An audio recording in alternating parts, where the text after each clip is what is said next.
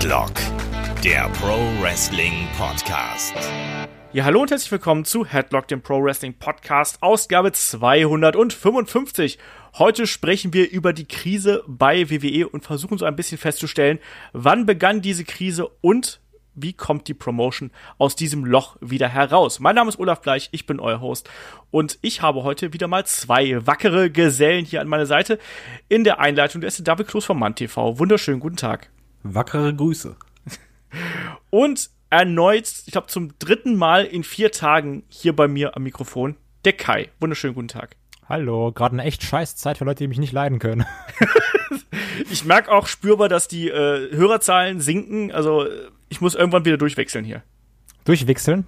Durchwechseln. Das hast du wirklich gesagt. Super. Schön. Schön. Es läuft. Ja, wir haben Extreme Rules äh, hinter uns. Das normale Geschäft hat uns wieder, aber wir greifen trotzdem noch mal so ein bisschen zurück und schauen mal, wo denn eigentlich die Krise bei WWE, die es ja nun mal aktuell gibt, wo die eigentlich begonnen hat und ob die vielleicht nicht auch ein viel längeres Problem ist als jetzt nur so die letzten ein, zwei, drei Jahre. Deswegen werfen wir einen Blick zurück auf die Vergangenheit äh, von WWE über die letzten, ja, ich würde mal sagen, so 10, 15 Jahre geht das dann schon.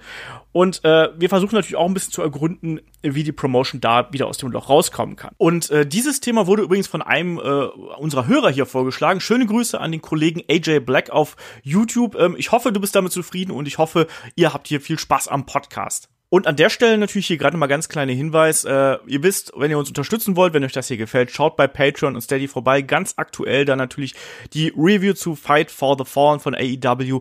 Nächste Woche gibt's die Helden. Wir haben ein neues Gastspiel am Start. Also schaut da gerne vorbei. So, und damit äh, legen wir einfach direkt los hier mit dem Hauptthema, würde ich sagen, weil es ist ja wirklich derzeit ein äh, großes Thema die Krise bei WWE. Ne, die Ratings äh, steigen zwar aktuell wieder, waren aber in einem historischen Tief.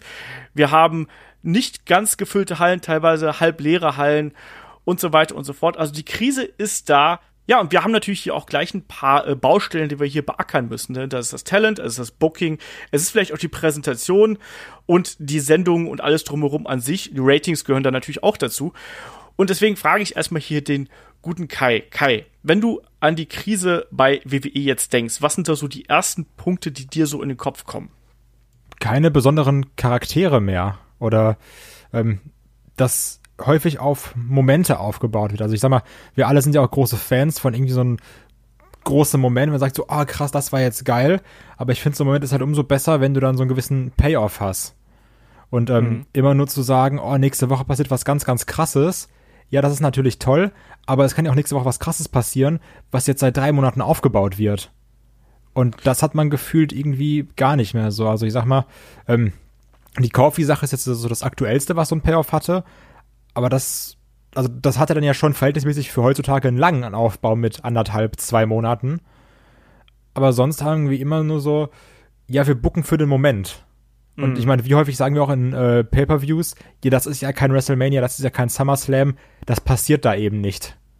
Und das, also das ist so ein bisschen das Komische heutzutage, dass, dass man schon Besonderheiten fast vorhersehen kann, weil sie dann auch großartig noch angekündigt werden. Das ist ja das Lustige an der Sache. Früher gab es ja diese alte Maxime, anything can happen in the WWE. Und genau dieses Gefühl fehlt derzeit so ein bisschen. Ich glaube, das hängt auch dann so ein bisschen damit zusammen, dass eben die Leute nicht mehr so oft einschalten, dass sie vielleicht auch nicht in die Halle gehen, weil sie sich denken, ja, es ist ja eh nicht so aufregend, wie es vielleicht mal gewesen ist, oder da passiert eh nicht das große Ding, was ich mir jetzt erhofft habe.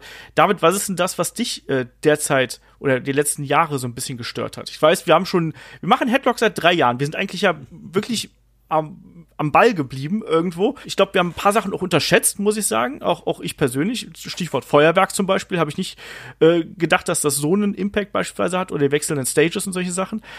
David, was fällt, was fällt denn dir dazu ein, was hier noch so an, äh, an Baustellen offen ist? Mein größtes Problem ist gerade, ich habe die Datei von dir offen, wo wir schon ein paar Sachen aufgelistet haben, ein paar Infos und je mehr ich das halt durchlese, desto mehr habe ich einfach den Oberbegriff, dass immer mehr das weggenommen wurde, oder gemacht wurde, gegenteilig von dem, was ich eigentlich mag oder was ich mochte. Und das sind mehrere Sachen. Es kann Story sein, mit Stages sein. Okay, PG, Attitude nochmal und so weiter. Aber generell, kommen wir nachher dazu, sind es immer mehr Sachen, wo ich einfach denke, das ist genau das Gegenteil, was ich mir wünsche. Und immer mehr, was ich mochte, wird mir Stück für Stück weggenommen. Und das klingt jetzt dramatischer, als es eigentlich ist, aber es ist halt wirklich über all die Jahre, wenn ich das so sehe, ja, so halt, wie soll man sagen, es ist halt ein Tropfen auf den Stein und irgendwann holt er, hüllt er sich dann aus. Und das ist so jetzt gerade ein bisschen der Gefall das Ding ist ja, es gab ja jetzt ja wirklich in den letzten Wochen so eine Art Kettenreaktion. Man hat ja gemerkt, da entwickelt sich unglaublich viel. Das haben wir auch in dem Frust-Podcast, John Moxley-Podcast hier besprochen. Aber wenn man sich das eben anschaut, dann ist das eben einfach eine Entwicklung aus den letzten wirklich 10 bis 15 Jahren, die es hier gegeben hat, plus eben auch noch mit dem Ganzen, was da drumherum auch noch nicht um das Unternehmen, sondern tatsächlich auch teilweise mitten in der Wirtschaft und solche Geschichten, was da abgelaufen ist. Wenn man sich die Ratings nur mal anschaut, ähm, wir haben ja ein wunderschönes äh, Diagramm, was wir irgendwie, äh, was man, was man problems im Internet findet. Da gibt es natürlich den großen Peak zu Zeiten des äh, Monday Night Wars, speziell zum Ende des Monday Night Wars, wissen wir, wo Raw wirklich dann auf, äh, ja, auf der absoluten, auf der absoluten Höhe gewesen ist. Und äh, dann kann man aber auch sehen, dass Jahr, Jahr pro Jahr wirklich kontinuierlich die Zahlen bei Raw im Speziellen gesunken sind. Also, ähm, wenn wir jetzt mal so ausgehen, im Schnitt bei, äh, im Jahr 2000 hatten wir bei Raw noch einen, einen äh, Zuschauerschnitt von äh, 5,88. 2001 waren es plötzlich nur noch 4,7 6-4, natürlich bedingt durch das Ende des Monday Night War. Auch da sind natürlich dann Leute weggebrochen, die einfach gesagt haben, interessiert mich nicht mehr, für mich ist die Spannung raus, ganz klar. Und wir hatten da natürlich auch dann die ersten großen Stars, die einen Abgang gemacht haben, also allen voran natürlich Steve Austin und The Rock. Wir hatten 2001 die Invasion Angle, die nicht äh, funktioniert hat so recht. Wir hatten dann 2002 natürlich auch den Brand Split, der im Nachhinein jetzt auch nicht, nicht gerade wirklich ein Erfolg gewesen ist. Aber, aber guck mal genau, in dem Moment, wenn so ab 2003 herum dann hat man halt so den, den Fall aufgefangen und auf diesem Level blieb man ja relativ lange. Ja. Und äh, das war aber schon die Zeit, wo ich noch weiß, dass man sich im Internet immer öfters über so gewisse Dinge aufgeregt hat. Aber es war halt nicht so schlimm. Es hat sich eigentlich nie in Ratings gezeigt. Du warst immer trotzdem immer dabei. Aber so halt seit, ich würde halt sagen, seit so fünf Jahren merkst du halt richtig diesen Wumm. Also ja. das ist so richtig Abschwung. Aber nicht nur bei, bei den Ratings, sondern halt emotional auch. Die letzten fünf Jahre sind hier natürlich ein gutes Stichwort, wenn wir da mal drauf schauen. 2014 haben noch äh, im Schnitt 4,143 Millionen Zuschauer Raw verfolgt.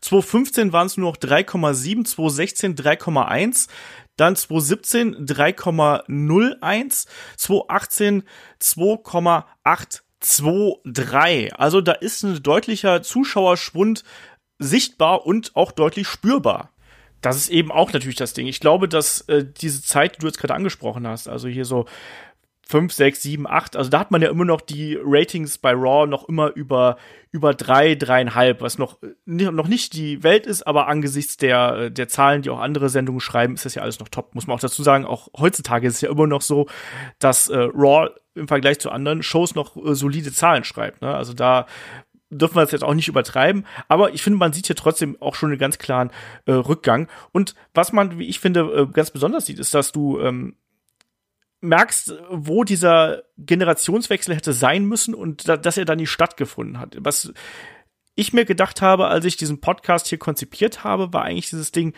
hm, irgendwie hat man es nicht geschafft, äh, zwischen 2008 und 2012, 13 wirklich ausreichend neue Leute an, den, äh, an die Spitze zu bringen, um die Leute, also die Zuschauer, dauerhaft zu begeistern und emotional zu involvieren. Klar. Ja, oder halt die, die du dahin gebracht hast, ähm, waren unzufrieden und sind irgendwann gegangen. Genau. Wenn du mal guckst, irgendwie ein Brock Lesnar, ein Batista, ein CM Punk. Das sind ja irgendwie alle Stars, die aufgebaut wurden und haben dann irgendwann gesagt, nö, ich bin jetzt raus, das reicht mir. Ja. Aus welchen Gründen auch immer. Es ja. ist ja vor allen Dingen ein kleiner Widerspruch ähm, zu der Ausrichtung von der WWE. WWE hat ja irgendwann gesagt, wir machen PG, weil die Zielgruppe jünger sein sollte.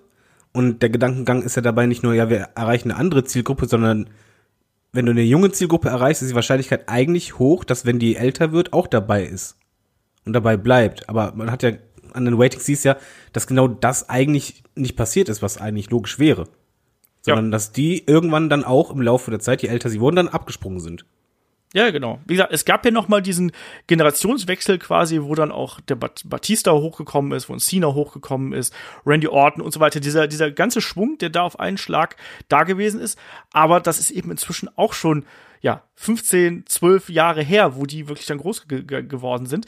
Aber ich muss auch hier noch mal was einwerfen. Zum Beispiel, wir schimpfen ja in der heutigen Zeit so ein bisschen über den Super Cena von 2008. Und das ist eben für mich einer der Meilensteine, die wir hier in dieser Geschichte haben. Zum einen der erste Meilenstein für mich persönlich war das Ende von Monday Night War, weil das hat natürlich die Wrestling-Landschaft einfach mal, ja, nicht gespalten, aber da war einfach ein Zeitalter vorbei. Plötzlich hattest du nur noch einen großen Marktführer, alle anderen waren weg. Es gab ein paar kleinere Indie-Promotions, ähm, egal ob es jetzt TNA gewesen ist oder dann später Ring of Honor, aber da war dann nicht mehr viel. WWE hatte gewonnen und in dem Punkt, glaube ich, da waren auch einfach viele dabei, die gesagt haben, gut, jetzt reicht's mir, ich verfolge das noch ein bisschen, aber ohne diesen Konflikt zwischen den beiden Großen hat mir da ein bisschen die Spannung gefehlt. Das sieht man auch ganz klar in den Ratings bei Raw, das sieht man ähm, auch bei ganz vielen anderen Zahlen.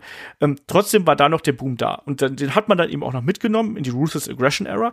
Da hat es ja auch noch funktioniert. Da waren die Zahlen auch noch okay. Da war das Produkt auch noch äh, ein bisschen edgier. Also das Ding war dann aber, dass natürlich dann auch gerade 2006, 2007, 2008 noch andere Faktoren mit dazu gekommen sind. Ich habe eine interessante Kolumne gelesen, das habe ich euch jetzt hier übrigens nicht aufgelistet, ähm, weshalb gerade äh, 2007 und 2008, weshalb es da eine gute Idee gewesen ist, auf jemanden wie John Cena zu setzen, nämlich ähm, dass man äh, zu Zeiten der, der Wirtschaftskrise, die damals geherrscht hat, auch allein um die Aktionäre nicht zu verschrecken, einfach gar nicht einen großen Umbruch wagen konnte. Weißt du, wenn die Wirtschaft eh schon so wackelig ist, dass äh, teilweise große Unternehmen daran äh, stürzen, da ist man lieber den sehr, sehr konservativen Weg gegangen, hat auf die Leute gesetzt, die man kennt und hat dadurch sein, sein Schiff quasi Merkel-mäßig, sage ich jetzt mal, durch, äh, die, durch den Sturm geführt.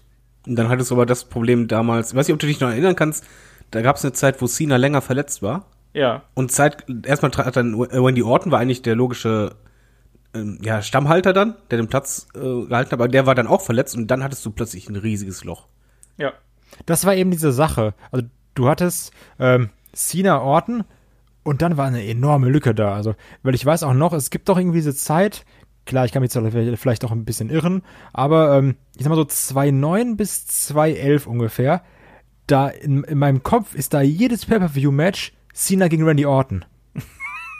Und ähm, ich glaube auch immer, also da sind wirklich sehr, sehr viele. Ich weiß noch, wir hatten, und dann gab es immer diese so, ja, jetzt zum letzten Mal, und dann gab es nochmal ein Hell in a Cell Match, und dann gab es da nochmal irgendwie ein Iron Man Match. Also die, ich glaube, die haben jede Stipulation, die es gibt, einmal durchgekämpft.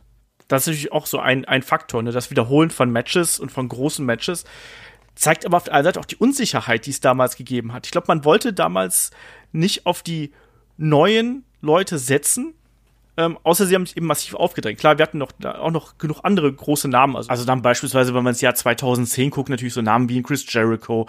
Wir haben einen Edge, Rey Mysterio. Wir haben auch da schon einen Sheamus, der schon äh, etwas prominenter eingesetzt worden ist. Aber eben dann auch viele der etablierten Namen natürlich. Ein Shawn Michaels, ein Undertaker, Randy Orton haben wir gerade eben schon angesprochen.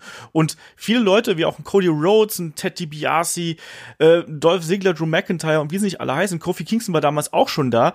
Ähm, die haben dann eben den Sprung nicht nach oben geschafft. Ich sehe das als Zeichen der Unsicherheit, dass man in dieser Zeit, wo es eben so wackelig alles gewesen ist, dass man lieber gesagt hat, komm, wir machen, wir machen langsam, wir drosseln auch das ganze Produkt ein Stück weg, dadurch auch dieser Umschwung auf PG, der ja, wenn man so äh, schaut, 2008 bis 2013 ist ja so offiziell äh, die ganze, die, die erste Phase der PG-Era, das fällt da ja lustigerweise auch mit rein. Und ich finde, das ist was, das kann man irgendwie fast schon verstehen, dass man da so ein bisschen das Gas rausgenommen hat. Im Sinne von, wir fahren das Ding auf Nummer sicher und wir gucken, wie das weiterläuft. WWE ist, ist so, wie du halt sagst, die ist halt äh, die sichere Nummer gefahren, hat auch ähm, weniger neue Talente zu absoluten Topstars gemacht.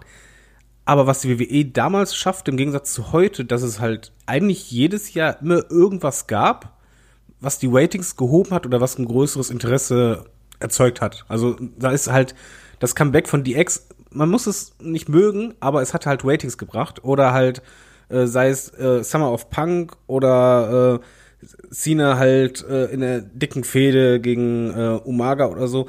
Es gab halt schon Fäden, beziehungsweise es gab halt schon Storylines, die halt das Ganze ein bisschen, wie soll man sagen, verwischt haben. Dass du halt nicht gemerkt hast, wie schwer es eigentlich ist, weil es halt man es doch geschafft hat, irgendwie die Zuschauer bei der Stange zu halten, weil du halt doch einen Punkt hattest, der meistens interessant war und der halt gezogen hat. Und jetzt hast du halt das Problem, also ich persönlich zumindest, dass du in den letzten zwei, drei Jahren diese große Storyline, wo du halt sagst, ja, daran erinnerst du dich in ein paar Jahren noch, die gibt es gerade nicht. Also du hast jetzt halt nicht mehr diese eine Sache, die alles auffangen kann, indem du halt einen Topstar reinwirfst und alles klar, das reicht dann. Einfach diese Konstellation an sich oder halt diese Story-Idee, sondern man, man sucht verzweifelt, aber man findet nichts.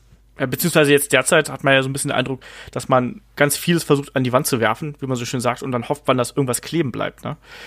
Damals, genau. äh, ich, ich, kann das, ich kann diese Entwicklung, die wir damals gehabt haben, die kann ich aber, wie gesagt, durchaus nachvollziehen. Du hast vollkommen recht, ne, dass man da immer wieder ja so Ausrufezeichen gesetzt hat. Wie gesagt, dieser Summer of Punk. Auch das ist vielleicht ein interessanter Punkt, wo man auch mal drüber diskutieren kann. Ist das für euch auch einer der, der Meilensteine im Endeffekt? Weil, überlegen wir mal, wäre ein CM Punk heute noch heiß, wenn der noch bei WWE geblieben wäre? Mal angenommen, der hätte vielleicht, vielleicht mal eine kurze Pause gemacht, vielleicht mal hier so ein Jahr ausgesetzt, wäre er wieder zurückgekommen, wäre aber im Guten mit WWE gegangen.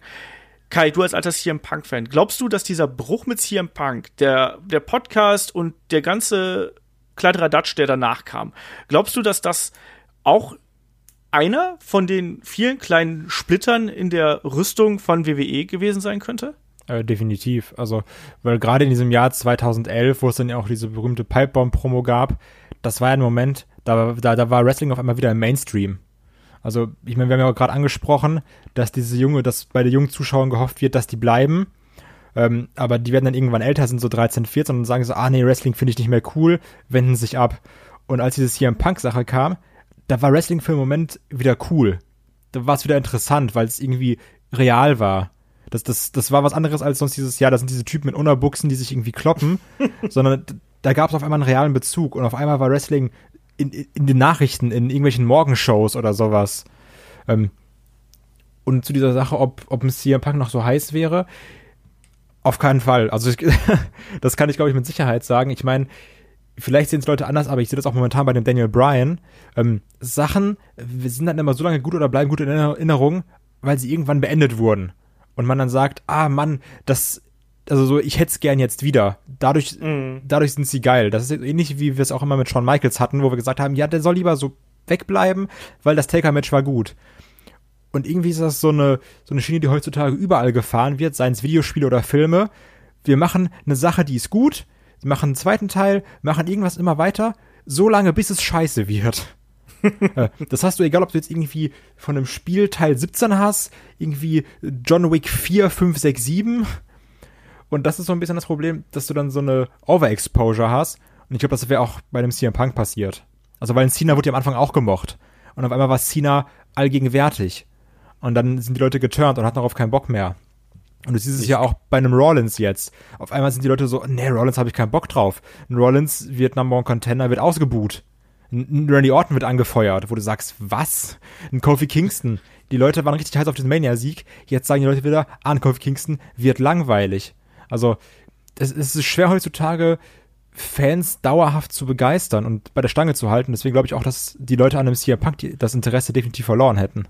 Ich würde es ein bisschen anders formulieren. Ich würde halt nicht sagen, zum Beispiel Kofi Kingston wird langweilig, sondern das Booking um ihn herum. Ja, na klar, natürlich, aber also das, das also der Charakter, der Charakter Kofi Kingston wird langweilig. Genau, es ist halt nur sinnbildlich. CM Punk ist halt für mich ein, ein kleiner Baustein, noch nicht mal der allerwichtigste, aber sinnbildlich für das Problem bei der WWE, was halt danach immer stärker wurde. Und zwar, dass du einen Moment hast und die Fans sind heiß, es ist etwas over, es liegt dir quasi zu Füßen, du kannst daraus noch mehr machen. Und das, was die Fans eigentlich wollen, gibst du denen nicht, sondern nimmst es denen weg, indem du halt beispielsweise noch ein zweites Mal The Walk gegen äh, John Cena im Main Event von WrestleMania haben willst, deswegen auch Punk seinen Titel verlieren muss und so weiter und so fort. Die Fans sind halt nicht doof. Und ich glaube, das ist halt das Problem, dass du als Fan immer öfter im Laufe der letzten Jahre die Situation hattest, wo du sagtest, nein, macht es nicht. Wir wissen, was ihr vorhabt, macht es bitte nicht. Wir wollen was anderes. Und WWE sagte, nee, doch, ihr kriegt das aber. Und ähm, ich weiß, das klingt jetzt halt so banal, ja, Fantasy Booking ist so einfach, aber das zieht sich ja wirklich durch, durch die letzten Jahre. Und das ist halt, bei CM Punk ist es halt genauso, oder bei Nexus damals ist, wenn etwas over ist, du hast halt eine große Chance und du nutzt es nicht. Und diese fatalen Chancen, das ist so penetrant bei der WWE oder Bray Wyatt, als er debütiert war, was für ein Momentum, wir haben uns schon ausgemalt, ja, der nächste Undertaker oder sonst was, in den Sand gesetzt. Und dieses in den Sand gesetzt, das ist so oft der Fall. Und das ist auch ein bisschen das, was so ermüdend ist oder was halt auch nervt. Und bei Daniel Bryan war halt zum Beispiel noch das Glück, dass die Crowd dermaßen strikt weiterhin gefeuert hat, dass es dann eine Änderung gab beispielsweise. Aber bei anderen Themen, ich sag mal einfach so, je öfter du halt immer gegen eine Wand redest, irgendwann sagst du auch so, ja, warum? Mhm. Ich habe auch so ein bisschen das Gefühl, dass das alles ähm, analytischer und schneller wird. Also du gibst jemandem eine Chance, vier Wochen, das äh, connected nicht, okay, der nächste. Und das ist dann so ähnlich, ähm, zum Beispiel auch wie bei diesem, ähm, ich finde dieser, ähm, die, die, der Vergleich mit dem äh, Cena The Rock Match ist eigentlich sehr gut, weil das wirkt dann so, da wird geplant, analysiert, okay, womit können wir gut Tickets verkaufen? Ja, Rock gegen Cena. Dann bauen wir daraufhin auf. Und ähm, das, was im Jahr passiert, ist in Anführungsstrichen, jetzt in Großanführungsstrichen, irrelevant, weil der Plan ist schon gesetzt. Also, wir wollen das machen. Und das passt gerade gar nicht in unser Programm, weil eine Person davon ist gar kein aktiver Wrestler. Also wisst ihr, wir müssen uns da dann ab Februar darum kümmern, damit es Sinn macht, damit wir da ein Match aufbauen können. Und das war's. Also wir gucken dann, womit, in welche Richtung können wir gehen, was vielleicht für Sponsoren besser ist, was für Aktionäre besser ist. Ähm, aber dadurch für, hast du eben dieses Risiko, dass du Fans enttäuschst. Und ich glaube, das Gleiche ist auch, äh, was sehr unterschätzt wurde, wie mit dieser Saudi-Arabien-Sache. Da wurde analysiert, okay, wir kriegen dadurch das Geld rein, das bringt uns das, minimaler Aufwand, maximaler Ertrag aber dass du damit auch wieder Fans vergraulst, ähnlich wie mit, wenn du nicht auf deine Fans hörst, das ist so ein bisschen das Problem. Du machst zwar das Geld in dem Moment und du machst auch gutes Geld in dem Moment.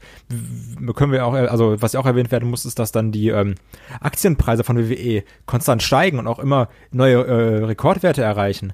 Die Frage ist natürlich nur, was kommt, wenn diese Geld- oder diese Wirtschaftspeaks vorbei sind und du dich auf deine Fanbase verlassen musst?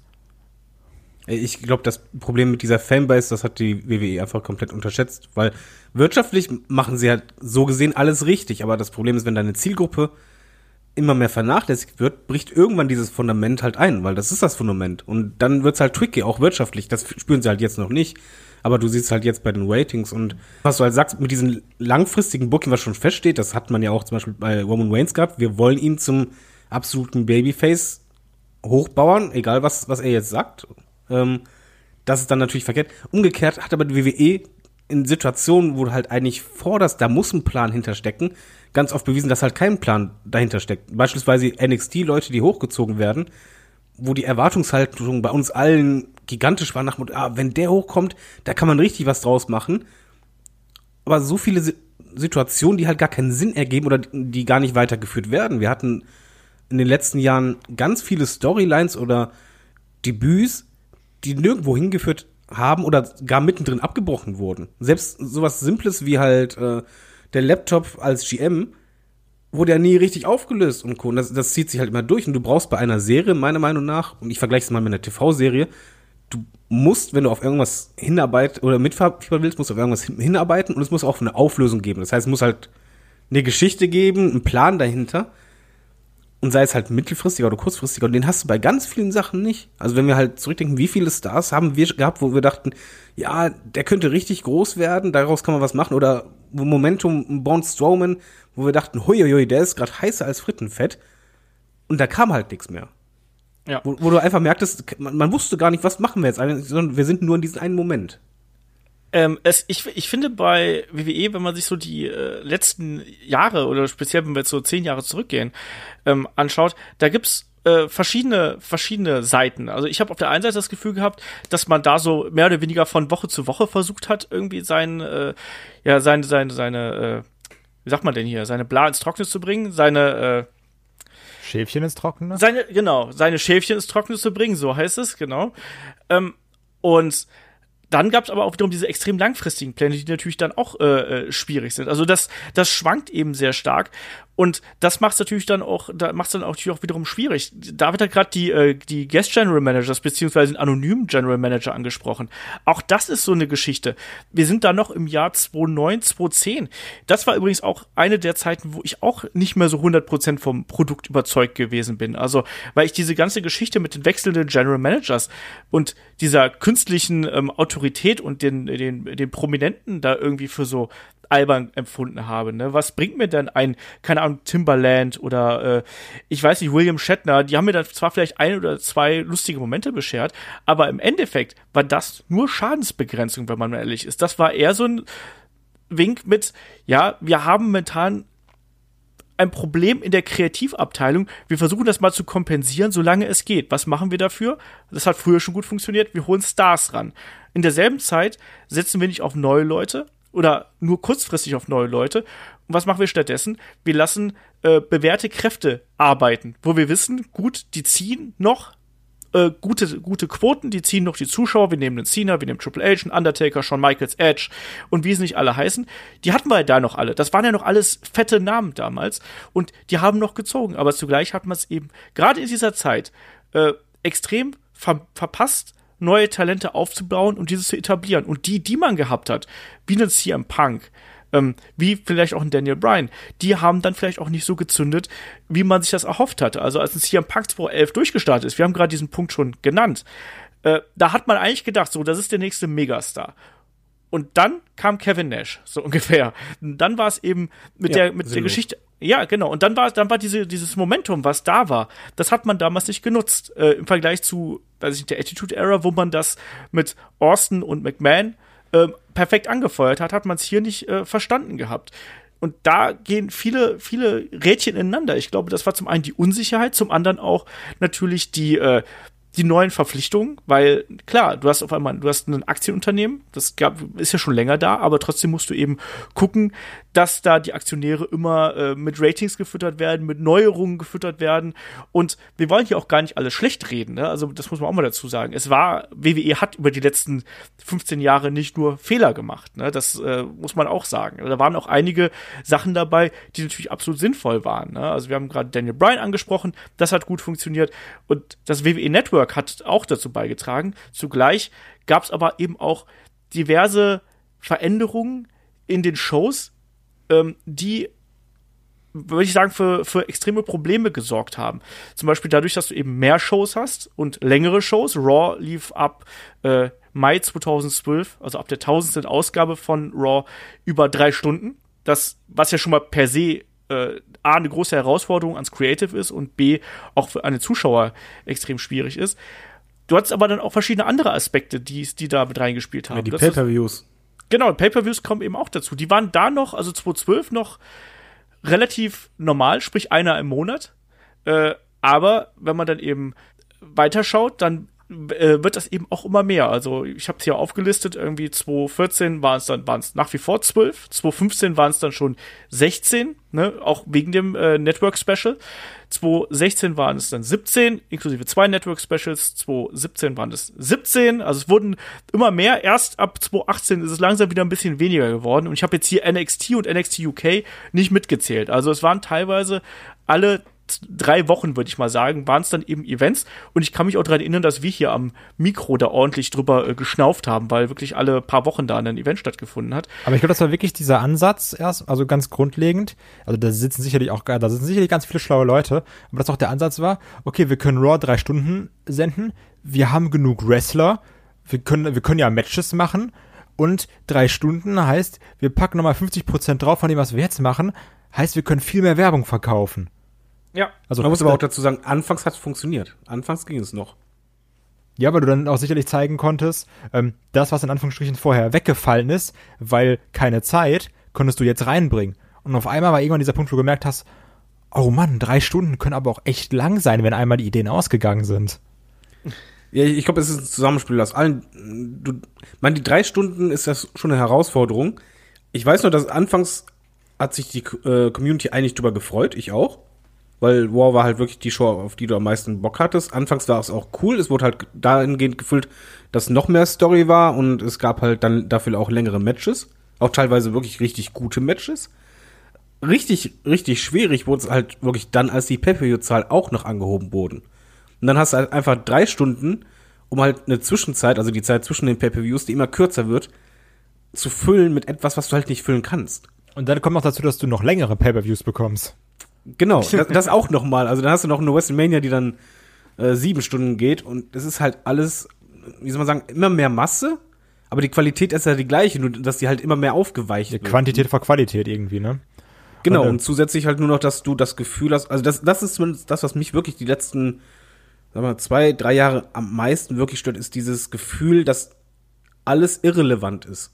Mhm. Weil es eh nicht zu irgendwas hinführt. Wenn ich als ähm, Zuschauer auch bei einer normalen TV-Serie das Gefühl habe, es geht eh nicht voran, dann verliere ich das Interesse. Und beim Wrestling ist das, gerade bei WWE, habe ich das richtig stark.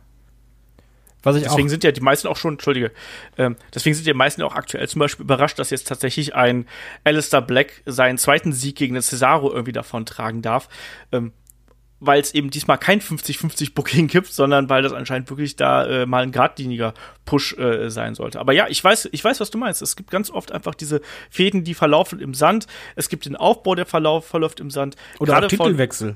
Titelwechsel. Die keinen Sinn machen. Ja, oder ja, ne, da, da kommen wir dann auch noch gleich äh, drauf zu sprechen, wenn beispielsweise auch Titel zu Leuten gehen, die vielleicht zu, zu äh, ja, nicht ausreichend aufgebaut sind, vielleicht auch Titel einfach irgendwie sinnlos hin und her wechseln, ähm, ohne Aufbau oder vielleicht einfach mal, äh, wie wir es jetzt zuletzt gehabt haben, beispielsweise im Intercontinental Championship Belt, der eigentlich innerhalb von drei Tagen aufgebaut worden ist. Also wir nehmen einen Shinsuke Nakamura, lassen den einen Finn Balor besiegen und äh, beim Pay-Per-View drei Tage später gewinnt er dann eben nochmal in der Kickoff-Show auch nicht so ideal. Kai, du wolltest gerade was sagen, bevor ich über Mund gefahren bin, Entschuldige. Ja, das ist auch eine schöne Überleitung zum 50-50-Booking gemacht, dass ich das andere gleich sage.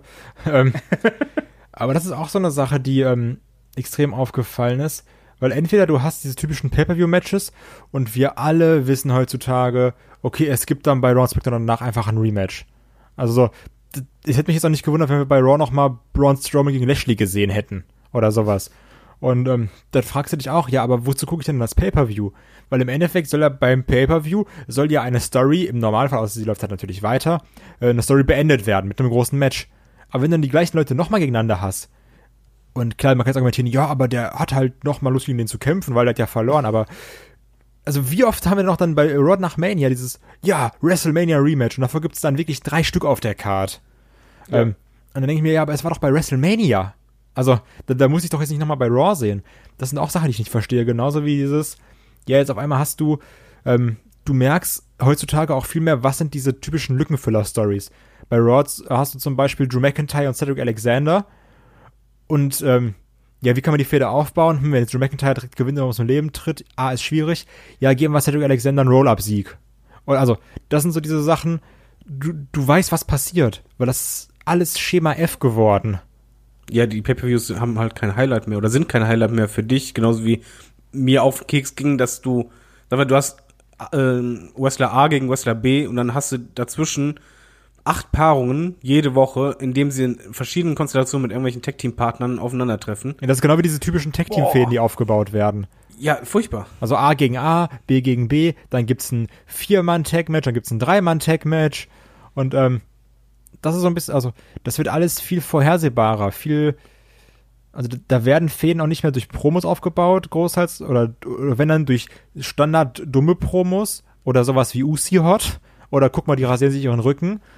Also, weiß, also da, da ist irgendwie keine, keine Spannung mehr drin. Dieses, was Olaf am Anfang gesagt hat, jede Woche kann alles passieren, das hast, das hast du eben nicht mehr, weil du weißt, nee, diese Woche wird das passieren. Und dazu muss ich auch kein Dirt Sheet lesen, sondern das ist vorhersehbar. Das ist, ähm, um mal ein ganz aktuelles Beispiel zu nennen, ja, Daniel Bryan und Eric Rowan verlieren bei Extreme Rules die Titel.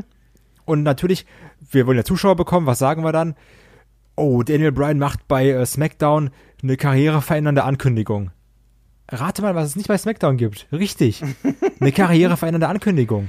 So, es wird einfach immer noch in Superlativen gesprochen. So, ja, biggest announcement und dann gibt's das doch nicht. Oder biggest debut und dann passiert's doch wieder nicht. Also, diese, diese leeren Versprechen, das ist so wie, ja, äh, jetzt sagt Brock Lesnar, gegen wen er eincasht. Und dann so, ich nee, macht er doch nicht. Und jetzt casht Brock, Brock Lesnar ein. Nee, macht er doch nicht. Also, du tust dir damit ja keinen Gefallen. Das, so, du löst das ganz kurz, weil dann Leute einmal sagen, oh, jetzt, jetzt interessiert's mich, jetzt schalte ich ein. Hast Ratings, dann merken die Leute eben, nee, warte mal, wir werden hier verarscht. Das passiert nicht. Und das regelmäßig. Ähm, dann würde ich, also dann schaltest du ja, dann verlierst du irgendwann das, das Interesse. Das ich Vertrauen glaub, vor allem, das ja, ist halt genau, genau. Ich glaube, das ist auch gerade das Extremste, was WWE jemals gemacht hat, dass halt wirklich du quasi angelogen oder veräppelt wirst. das mit Lesnar ist am heftigsten. Dass halt wirklich angekündigt wird, ja, casht ein und dann doch nicht und du einfach nur denkst, ja, das lasse ich einmal mit mir machen. Vielleicht doch ein zweites Mal. Vielleicht auch ein drittes Mal, Mal. Und beim dritten Mal sage ich, nee, äh, fuck you, dann schalte ich lieber was anderes ein oder ich schalte halt eben nicht ein. Und das finde ich zum Beispiel auch besorgniserregend, dass du das überhaupt machst, dass du als Unternehmen im Grunde genommen, um halt einen kurzfristigen Erfolg zu erzielen, sämtliches Vertrauen halt verspielen willst. Und ähm, apropos Vertrauen, ich finde halt auch, ich weiß nicht, wie es euch, euch geht, Roman Waynes World Rumble Sieg zum Beispiel ist für mich ein riesiger Knackpunkt gewesen, was das Gefühl angeht, von wegen, okay, ihr, ihr von der WWE, ihr da oben, äh, ihr scheißt auf die Meinung vom, vom kleinen Mann und zeigt mir noch anschließend den Mittelfinger. Ich weiß nicht, wie, es euch ging, aber bei mir war das wirklich, da, da ging so ein bisschen so Fanherz ein bisschen was kaputt von, von, der, von der Verbindung. Ja, ich kann das halt schwer beschreiben, ohne halt romantisieren zu werden, aber es ist halt einfach so, dass ich immer das Gefühl habe, ja, ich bin ja Fan von euch, ich hab Bock drauf und ja, klar, ihr hört nicht immer auf mich, weil es ja Banane, ihr könnt nicht auf alle hören, aber so beim wichtigsten, ja, eigentlich gibt er mir doch immer das, was ich möchte oder das, wonach äh, das Herz schlägt und dann in, bei den World Rumble 2015, das war schon echt hart also ich meine, da waren die Reaktionen ja eindeutig, quer durch die Bank. Das ist eben auch so eine Geschichte, dass man früher äh, vielleicht hier und da einfach besser mit dem Flow gegangen ist. Auch darüber haben wir schon im, im Frust-Podcast äh, gesprochen. Hier dieser auch für mich ist diese Geschichte mit, mit Roman Reigns und dem Rumble-Sieg 2015 ist auch so ein, so ein Punkt, wo ich sage, so ja, aus heutiger Sicht lache ich da zwar so ein bisschen drüber, aber auch äh, fast mit so einer Träne im Auge, weil das natürlich, wie du schon gesagt hast, das fällt auch in die Kategorie äh, nicht Vertrauensmissbrauch, aber es ist schon schwierig, dass man so oft quasi am Publikum vorbei agiert. Und wenn man sich so die Namen anschaut, die auch egal, ob es jetzt 2011 oder später dabei gewesen ist, ähm, da sind so viele dabei, die ähm, vielleicht einen Sprung nach oben hätten schaffen können die den Sprung dann aber doch nicht gemacht haben. Ich meine, das fängt bei der Nexus-Geschichte an, das endet bei, keine Ahnung, einem, einem äh, Dolph Ziggler, der aus mehreren Gründen es nicht geschafft hat, bis hin zu einem äh, Wade Barrett oder, oder sonst wem, die alle eine Chance gehabt hätten, irgendwie nach oben zu kommen, aber denen das eben alles verwehrt worden ist. Und dann eben ein Roman Reigns, der hier, ich meine, sind wir ehrlich, Roman Reigns ist jemand, den kann man heutzutage schon in den Main Event stellen. Das ist so, so schlimm ist es nicht, aber es ist natürlich auf eine Art und Weise geschehen, wie es eben nicht homogen gewirkt hat. Und dadurch hat es eben, äh, hat das so ins Gesamtbild gepasst, ähm, sagen wir es mal einfach so. Aber nicht nur, wie das da, dazu gekommen ist, sorry, dass ich nochmal reingrätschen muss. Ich bin danach wieder ruhig, dann kann Kai reden. Aber bei Roman Reigns kommt ja noch zusätzlich hinzu, dass du nicht nur das nicht bekommen hast, was du nicht willst, und obwohl du immer klarer gesagt hast, du möchtest es nicht, sondern dass du halt quasi noch veräppelt wurdest dahingehend, dass manipuliert wurde. Und dieses Manipulieren mit den Tondingern, das würde ich halt nicht unterschätzen, weil du, du kriegst das ja mit. Ein Fan ist halt nicht doof, per Internet kannst du dich informieren. Und dieses Runterdrücken von Buhrufen und so, das quasi, ja, wie soll man sagen, du, du wirst halt still, still gemacht, oder wie nennt man das? Gemutet. Mundtot. Ja, mundtot. Du wirst mundtot gemacht. Und ich als Kunde, wenn ich das Gefühl habe, ich werde mundtot gemacht, dann werde ich sickig. Und dann werde ich halt erstmal anfangs sickig und anschließend resigniere ich. Dann höre ich auf. Nun hattest du von Dolph Ziggler erwähnt, ist für mich auch ein Paradebeispiel dafür. Bei Survivor Series, Dolph Ziggler, als er der Lone Survivor war und plötzlich alles umgeschwungen ist, du emotional aus Nichts herum eine Connection hattest und dieses Booking gar keinen Grund hatte. Könnt ihr euch erinnern? Es, es, ja. ist, ist daraus nichts entstanden. Es hatte einfach gar keinen nee, Sinn, warum du nee. etwas so krass aufbaust, etwas funktioniert und danach war es bedeutungslos das ist ja generell ein Problem auch der letzten Jahre. Es gibt eben so viele Geschichten, die von mir aus auch stark angefangen haben und dann einfach nicht konsequent durchgesetzt worden sind. Es, das war wieder das typische, du hattest einen geilen Moment und mehr nicht. Genau, das, genau. Das, das, fängt, das fängt eben an, das ist egal, ob es jetzt äh, der Summer of Punk ist, der ja im Endeffekt auch nur, sagen wir mal, drei Wochen gedauert hat und danach kam Kevin Nash. Es geht dann weiter mit mit äh, mit dem mit dem Nexus. Es geht weiter mit mit dem Dolph Ziggler gleich mehrfach irgendwo. Ähm, es gab immer wieder diese großen Momente, aber die Konsequenz daraus, das war was was was sehr sehr oft gefehlt hat und dass dieser Payoff äh, hat einfach zu oft gefehlt. Klar, es gab es gab auch paar große Momente dazwischen, gerade wenn wir noch weiter zurückgehen, egal ob es jetzt irgendwie Shawn Michaels gegen Undertaker ist oder äh, jetzt zuletzt von mir ist auch Kofi Kingston gegen äh, Daniel Bryan. Das wollen wir hier gar nicht absprechen, aber vieles, was eben geschehen ist, ist oft sehr, sehr im, im Sande verlaufen. Vielleicht auch aufgrund der Unsicherheit, dass man äh, nicht genau wusste, so können wir jetzt dem, dem einen vertrauen, können wir da in die Richtung gehen, setzen wir lieber auf die sicheren Kandidaten. Ist schwierig. Ich finde diese Personalie Roman Reigns ist ja wirklich was, was uns jetzt, glaube ich, seit Anbeginn von Headlock auch beschäftigt.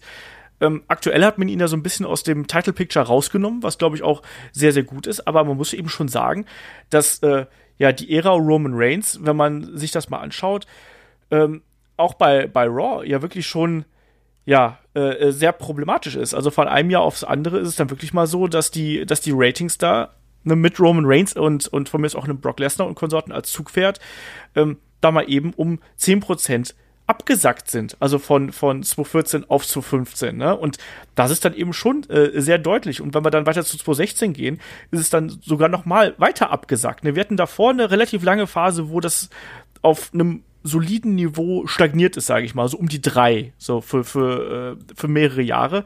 Ähm, und danach kam erst der Einbruch, eben dadurch, dass viele Leute weggefallen sind, dadurch, dass sich auch in der Produktion was geändert hat, vielleicht auch dadurch, dass es dann mehr geworden ist und zu viel geworden ist, Leute sich für andere Dinge interessiert haben. Auch da darf, darf man nicht unterschätzen, Einfluss von äh, Aufstieg von der UFC zum Beispiel, Aufstieg äh, von Streaming-Anbietern wie Netflix, Leute schauen vielleicht einfach nicht mehr so viel Wrestling, wie sie es früher gemacht haben. All das zusammengenommen, plus eben die Geschichten, die wir gerade eben genannt haben. Und dann haben wir ein Problem. Ne? Und das äh, hat sich jetzt wirklich in den letzten Jahren mehr als deutlich manifestiert. Und auch hier nochmal ganz kurz, wir haben ja auch ein paar positive Sachen. so, Apropos, warte, ja ganz kurz positive Sachen. Ähm, okay. Man muss ja immer noch erwähnen, dass bei Punk wenigstens der Payoff war, dass er danach 434 Tage Champion war. Also ist es ja nicht so, dass er dieses Hammer auf Punk hatte, dann kam Kevin Nash und dann war nichts mehr mit Punk. Ja, also das, das diese Momentum vier Jahre, die ja konstant waren, äh, diese drei Jahre, die ja konstant waren, irgendwie zwölf bis vierzehn, da war er ja auch irgendwie dort lange Champion und sowas. Also der hatte dann doch schon seine Zeit, was auch gut war. Und wo du, also es ist halt auch die Frage natürlich, ob jetzt irgendwie ein äh, Punk dafür zu, zuständig war, dass die Ratings stabil geblieben sind, aber trotzdem war er eben in dieser Zeit das Hauptgeschehen der WWE, ne? Man ja. muss aber dazu sagen, er hatte, er war vielleicht der Titelträger, aber er war nicht der Superstar. Ja, das ist das Problem. Das ist, glaube ich, der ne? also, Unterschied. Also, das Main Event. Genau, wenn du halt ihn gegen Taker hinstellst und halt äh, eine super klare Niederlage erleidet, was halt keinen, keinen Sinn äh, macht. Oder da halt, war er aber nicht Champion. Nee, aber, oder, oder, aber das meine ich halt, diese Kleinigkeiten sind oft halt, die das runterziehen. Oder halt das mit Kevin Nash, es war zu einem Moment, wo du halt Momentum hattest und das eigentlich weiter forcieren musstest und du hast da den Stecker gezogen bei etwas, was eigentlich gerade am Wachsen war. Und dieses, was gerade am Wachsen war, das hast du halt gefühlt bei mehreren Sachen und du hast wissentlich, in meinen Augen, hat WWE in den letzten Jahren sehr oft auch Wrestler halt verheizt für einen Moment, der gar keinen Sinn ergab und auch keinen Impact hatte. Also beispielsweise, wenn du Bray Wyatt nimmst, dann lässt du den gegen Undertaker an, lässt den verlieren und es hatte gar keinen Sinn für beide. Und äh, das, das ist halt öfters der Fall und das stört mich genau wie halt Roman Reigns umgekehrt. Man muss halt sagen, viermal WrestleMania Main Event, uh, das ist auch eine harte Nummer. Also das, das musst du auch erstmal schaffen, dahingehend, dass halt die, die Fenster eh schon sickig sind. Und ich, ich glaube, früher gab's ja, also vor ein paar Jahren, war das ja eher so, dass die Fans ja versucht haben, immer lauter äh, zu schänden oder halt sich zu organisieren sogar. Es gab ja mal diesen Hijack auch, Hashtag und Co. Das war jetzt früher, aber jetzt mittlerweile ist ja eher dieses, nee, es ist ruhiger und es tendiert dann eher zu Desinteresse. Ich finde noch nicht mal, die Ratings sind halt schon schlimm. Aber okay, Nutzerverhalten ändert sich. Was ich aber gravierender finde, sind halt einfach die Zuschauerzahlen in den Hallen beim Pay-Per-View. Das ist endlich die Überleitung, Weekly. die ich brauchte. Und zwar, da wollte ich noch ganz drüber reden, aber dann sind wir beim 50-50-Booking gelandet. Und zwar, ähm, das wollte ich schon ganz am Anfang sagen, was ja auch David gesagt hat, ähm, dass die Fans irgendwie dann jünger werden, und dann verlieren sie das Interesse. Und das ist so ein bisschen das Problem. Du holst die jungen Fans in die Halle, die sind dann da natürlich mit ihren Eltern, heißt, du verkaufst nicht ein Ticket, sondern drei Tickets. Aber diese, ähm, ich sage jetzt mal ganz bewusst, leicht angetrunkenen, manchmal vielleicht auch asozialen jungen Leute, so auch was ich manchmal bei der WXW bin natürlich, ähm, mit, mit den ganzen anderen Leuten zusammen, aber die du auch bei der ECW hattest, die du auch in dieser Attitude Era Zeit hattest. Diese Gruppe von so, wo so irgendwie fünf Kollegen sagen so, ja, wir gehen jetzt zu Raw oder wir gehen jetzt zu dem Event. Das waren meist die, die laut waren. Und wenn du jetzt eben auf die Kinder setzt, was wirtschaftlich vielleicht gar nicht blöd ist, weil klar kauft dann so ein Kind ein T-Shirt, eine Kappe, ein Schweißband, nochmal ein Andenken, Programmheft und nochmal ein Gürtel oder sowas, ähm, was super gut ist. Aber für die Leute, die zu Hause schauen, ist das ein herber Rücktritt. Weil wenn du überlegst, guck mal, wie laut war die, die Philadelphia Crowd, als Roman Rumble gewonnen hat? Und vergleich das jetzt mal mit der Crowd, die wir jetzt in Philadelphia hatten bei Extreme Rules. Ähm, also die poppen dann vielleicht für einen äh, Paul Heyman, die poppen dann für ECW oder sowas oder für einen Taker, natürlich. Aber also das war halt immer noch Philadelphia. Also so ist das dann auch so, dass dann irgendwann wird dann auch Chicago leise, diese ganzen typischen Wrestling-Städte. Weil wenn du ähm. doch darauf aufbaust, das wäre ein enormes Problem. Du hast A, weniger Zuschauer, dann hast du B, mehr Kinder da, was ja auch prinzipiell nicht schlecht ist. Aber wenn du dadurch dann diese, die lauten Fans verlierst, die die für Stimmung sorgen, das wäre so, als würden im Stadion deine Ultras nicht mehr kommen. Ich, ich glaube, mit den lauten Fans, also da bin ich absolut bei dir. Ich finde halt auch, du merkst das gravierend. Allerdings glaube ich nicht, dass die weg sind, sondern dass die eher abgewandert sind. Also die lauten Fans, die hast du eigentlich bei NXT ja, genau, also, also genau, das nicht mehr bei WWE, die hast du jetzt vielleicht auch bei AEW oder bei NXT oder sowas, aber du hast die nicht mehr in den Weeklies. Genau, und bei, bei Takeover oder bei AEW, da siehst du ja auch, das sind die Events, die auch am schnellsten sich ausverkaufen. Weil selbst WrestleMania hatte dieses Jahr ein Problem. Äh, ich muss aber gerade ganz kurz, es gab ja bereits Statistiken darüber, dass es relativ wenig äh, Zuschauerwechsel äh, von WWE zu AEW. Nein, wir reden ja nicht, wir reden nicht von Waitings. Wir nein, nein, von denen, nein, nein. die in die Halle gehen. Äh, auch die, da. Die Hallen ja, schnell nein, ausverkaufen. Ich sag nicht, ähm, dass die Leute von WWE dann lieber dahin gehen, aber dass dann, wenn du dir allein das Publikum anguckst zwischen AEW und WWE, das ist ein anderes Publikum. Ich sag nicht, ja. dass die Leute von WWE darüber gehen, aber genau, dass dann, wenn dann so diese jungen Männer, ich sage jetzt einfach mal, also es gibt auch junge Frauen, bla bla, wissen wir alle, ähm, diese jungen, lauten Männer-Wrestling-Fans, die hast du eher bei AEW, das meine ich dann. Und bei, und bei NXT. Genau. Ja. Und da auch, du hast halt jetzt quasi eine eigene hausgemachte Alternative, wo halt diese Zielgruppe eher da ist. Und ich glaube, es ist halt kein Zufall, dass, sagen wir mal, das PG jetzt gerade ein bisschen aufgeweicht wird, weil man genau diese Leute wieder haben möchte. Genau. Diese lauten und diese aktiven und wenn man mal ehrlich ist, das sind halt auch diejenigen, die halt komplett sich mit sowas identifizieren, da komplett reinarbeiten. Das sind vielleicht nicht diejenigen, die sich 48.000 Cena-T-Shirts holen, aber das sind die, wenn du die einmal hast, die bleiben erstmal bei der Stange und die sind dann richtig dabei. Das sind die, das ist wirklich, das ist genauso wie die Leute in der Kurve. Die kaufen ja. auch kein, die kaufen auch nicht ein Trikot und einen Schal und eine Mütze und sowas. Die gehen dahin, zahlen ihren Dauerkartenpreis, der günstig ist, weil es ein Steher ist, aber die sind laut, die sind da. Und ohne die wird was fehlen. Und das ist so ein bisschen diese, das klingt jetzt wieder wie die krasseste Floskel oder sowas für Setlock-Phrasenschweine, sowas hätten.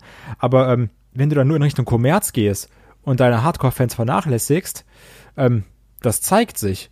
Und ist jetzt ja, also das kommt ja nicht von irgendwo, dass wir beide gesagt haben, außer Shaggy, weil er vielleicht taub war oder sowas, ähm, dass die Crowd bei Extreme Rules super leise war. Weil du merkst, da fehlen die lauten Fans. Und das Interessante ist hier eigentlich auch, was da ganz gut mit reinspielt. Ähm, die Zahlen, die die Hausshows in den letzten Jahren bei WWE abgeworfen haben, weil wenn man sich da mal so die Zahlen in Nordamerika anschaut, da fällt schon auf, dass WWE die äh, zurückgehende Zuschauerzahlen vor allem mit mehr Events versucht hat zu kompensieren. Also nur so als Beispiel 2015 und 16 hat man noch so rund ja 270, 280 äh, Events äh, in Nordamerika abgehalten, Hausshow-Events und hatte damit so im Schnitt, ja, 2015 waren es 5800 Zuschauer, 2016 waren es 5500 Zuschauer. Dann hat man schon gemerkt, dass es da ein Problem gibt und hat äh, 2017 die Events einfach hochgefahren auf 312, also mal äh, gut an die äh, der 40, 44 Events mehr und zog dabei aber auch im Schnitt nur noch 5300 Zuschauer. Und 2018 nicht anders, da hatte man dann 308 Events, also vier Events weniger als im Vorjahr, zog aber auch nur noch ähm, 5000 Zuschauer. Zugleich hat man da äh, aber auch die Ticketpreise angehoben. Also sprich, man versucht da schon irgendwie noch das Geld rauszuziehen. Aber gerade die äh, zusätzlichen Events gehen natürlich auch auf Kosten der Performer, die häufiger in den Ring steigen müssen und häufiger sich einfach da, ja, anstrengen und bemühen müssen, um da noch Hausschuss auf die Beine zu stellen. Um mal da den, den ganz kurzen Bogen zu schlagen zu, zum anderen Punkt, den ich jetzt ja auch noch aufgelistet habe, was mir dann da auch ein bisschen fehlt, weil ja, die Atmosphäre hat sich verändert in den letzten Jahren und jetzt gerade in, letz, in, den, in den letzten Monaten ist es noch mal krass anders geworden. Ich finde auch da spielt herein, dass ja Wrestling soll ja ein Event sein und soll einen Eventcharakter haben Und man hat in den letzten Jahren immer mehr das Gefühl gekriegt, dass ja auch weggespart worden ist. Ne? Und das habe ich ja zum Beispiel total unterschätzt. Ich weiß, als wir 2017, glaube ich, war es, als die Ankündigung kam, da habe ich gesagt, komm, ist doch super, dann ist äh, Feuerwerk bei WrestleMania, äh, ist dann wieder was Cooles. Wir haben was Aber anderes das, gesagt. Kai und ich, das weiß ich noch. Ja, ich weiß, das ist ja vollkommen, vollkommen legitim. Wir sind ein freies Land. ähm, nee, aber ich, ich habe halt wirklich gedacht, das wäre nicht so dramatisch, aber tatsächlich nimmt es eben äh, gerade bei den großen Stars extrem viel dieses Event-Charakters weg, gerade weil du es eben von vorher noch gewohnt bist. Gleiches gilt natürlich auch für die äh, variierenden Stages, also dass jetzt teilweise auch der SummerSlam genauso aussieht wie ein Raw das, das tut mir schon weh irgendwo. Und das in NXT sieht im Endeffekt dann genauso aus wie der Event davor oder sonst irgendwas das, das ist irgendwie was, das äh, beraubt der Promotion. Das sind ja alles so, so Wechsel, die so schleichend gekommen sind. Wie gesagt, das eine war 2017. Ich glaube, die Stages sind schon ein bisschen länger her. Aber trotz alledem ist es ja all sowas, was du äh, eigentlich als Identität für eine Marke, sowas brauchst du ja, damit Leute sagen, hey, ich fand diese, diesen Build-up von, keine Ahnung, wir haben jetzt letztens einen, einen äh, Match of the Week zum Bash at the Beach gemacht. Ich fand diesen Build-up total albern mit den äh, Surfboards und den Strandbällen und den, äh, und den Hütten oder sonst irgendwas im Strand, den sie da aufgebaut haben. Aber du hast dich dran erinnert. Heutzutage guckst du auf die Stage und sagst, ja, die war halt so wie immer, ne? Feuerwerk hatten wir auch nicht. Da kamen halt ein paar Catcher rein. Auch die Titantron-Videos zum Beispiel. Das ist mir jetzt letztens wieder aufgefallen, wie langweilig das ist. Du hast ist. eigentlich keine mehr. Das, du hast, du hast nur noch den Namen. Ja, sonst, und vielleicht noch mal so ein Close-Up und 20 Sekunden Loop. Also damals hat es noch richtige ja. Videos. Ja, eben. Also das, das, klar, man, man setzt so ein bisschen darauf, dass quasi die Inszenierung an sich, der Wrestler kommt rein, du machst ein Close-up von dem Wrestler selber und siehst dann eben wieder in die Halle kommt, dass das ausreicht. Ich finde, das ist alles was, was gerade auch am Fernseher und auch in der Halle diesen Event-Charakter ein bisschen kaputt macht. Ich meine, wir, wir sind, haben wir es auch schon oft genug drüber gesagt, ich habe nichts gegen erdiges Wrestling oder sonst irgendwas, oder auch, auch wenn das so, so ganz äh, ursprünglich ist, aber ein bisschen mehr gerade bei WWE erwartet man ja, einfach. Das ist auch immer noch mehr. Hollywood, die WWE, also im Vergleich. Ne? Da steckt auch, ja, und da steckt auch immer noch Entertainment im Namen. Ja. Gut, das war auch der Punkt, den ich vorhin anschneiden wollte, dass du weitergeredet hast. Entschuldigung. nee, es stimmt, weil zum Beispiel gerade bei Pay-Per-Views, wenn ich mich zurückerinnere, wir waren zum Beispiel damals bei Pay-Per-Views auch unter anderem drauf gespannt, wie die Stage aussieht. Das war halt wirklich, wenn der Pay-Per-View anfing, direkt so, ey, wie sieht's aus? Was haben die dieses Mal sich einfallen lassen? Ein Pay-Per-View war früher etwas, man jetzt durchs Netzwerk muss man nicht mehr bezahlen, aber damals bei Sky habe ich halt immer schön gelatzt. und da wolltest du halt auch was sehen für die Kohle. Und wenn du in die Halle gehst, möchtest du auch was sehen. Oder in Amerika, wenn du halt irgendwo separat das bezahlst. Du willst ja was sehen. Und wenn dann halt irgendwas Besonderes da ist, ist halt schön. Mein Problem ist halt wirklich von der Inszenierung her mit dem Feuerwerk, das lässt ganz viele Wrestler deutlich weniger imposant wirken. Ich sag nur ein Bock Lesnar oder schon von Batista kommt halt ohne dieses Feuerwerk raus beim Geballer. Das geht halt nicht. Also das, das gehört für mich wirklich dazu. Das ist auch die falsche Stelle zu sparen für mich.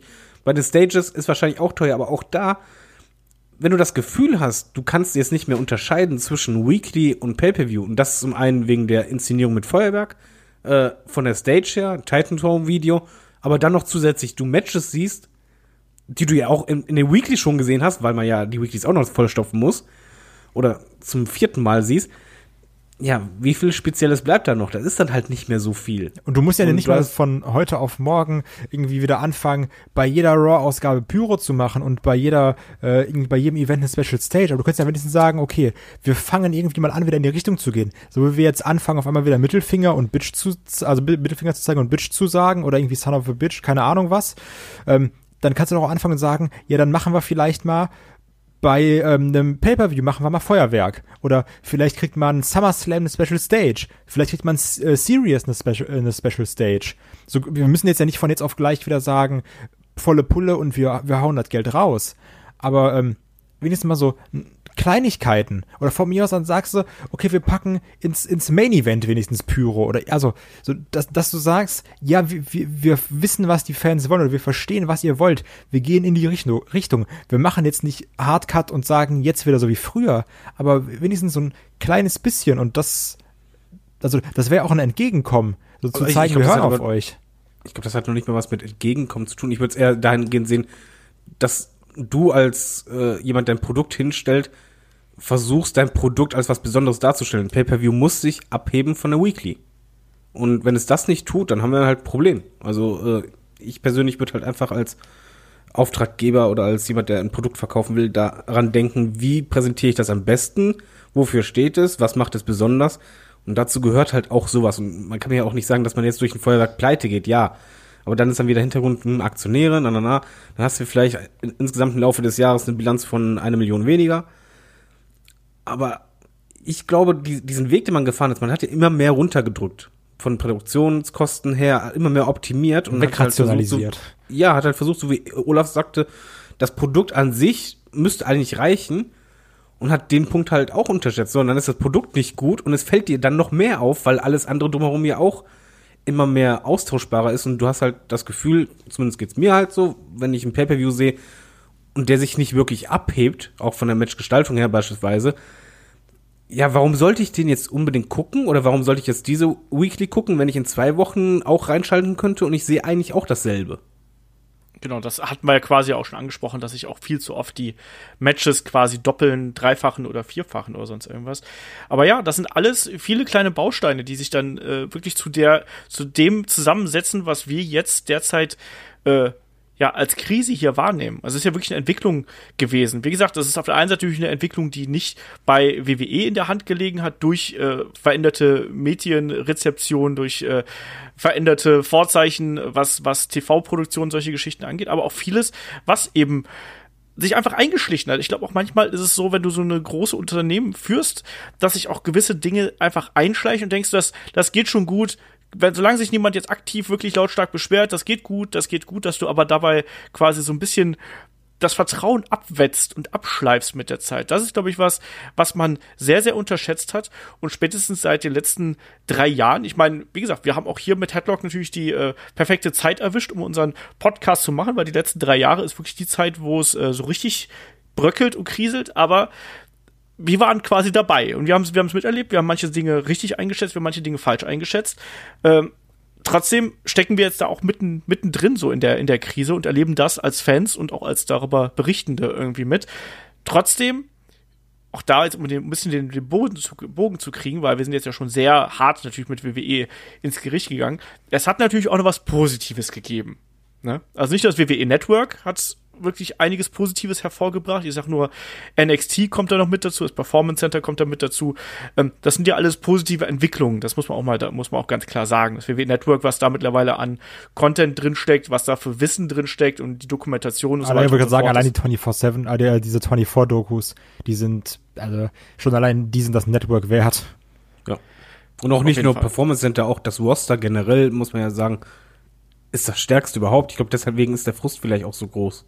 Das kann ich mir auch gut vorstellen. Aber kommen wir doch hier an der Stelle mal zum aktuellen Geschehen, weil vor wenigen Wochen stellte ja WWE Eric Bischoff und Paul Heyman als Executive Director bei SmackDown bzw. Raw vor. Und es haben ja viele wirklich dann auch die großen Veränderungen erwartet.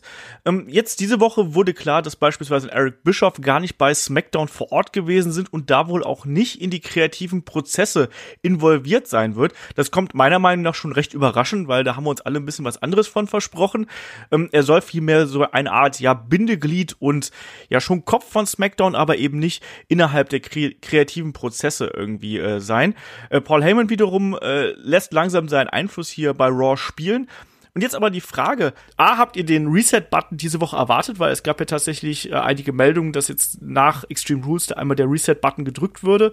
Und B, habt ihr, spürt ihr eine Veränderung in der Luft? Also ich habe schon das Gefühl, hier tut sich ein bisschen was. Es, es bewegt sich ein bisschen was, aber es ist eben langsam, wie so ein, wie die Titanic auf dem Weg zum Eisberg, weißt du? Aber kann man ja nicht anders erwarten, ne?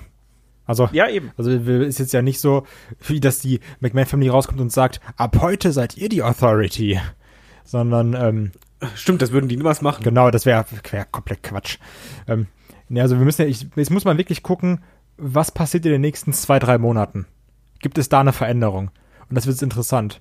Zum Beispiel, um ein ganz aktuelles Beispiel zu nehmen, ähm, was mich wirklich gewundert hat, und also gefühlt bin ich, wenn ich das Internet lese, der Einzige, dass auf einmal alle wollten, dass Randy Orton gegen Brock Lesnar beim SummerSlam kämpft. Ich mir auch so, warum, also warum sollte man das wollen?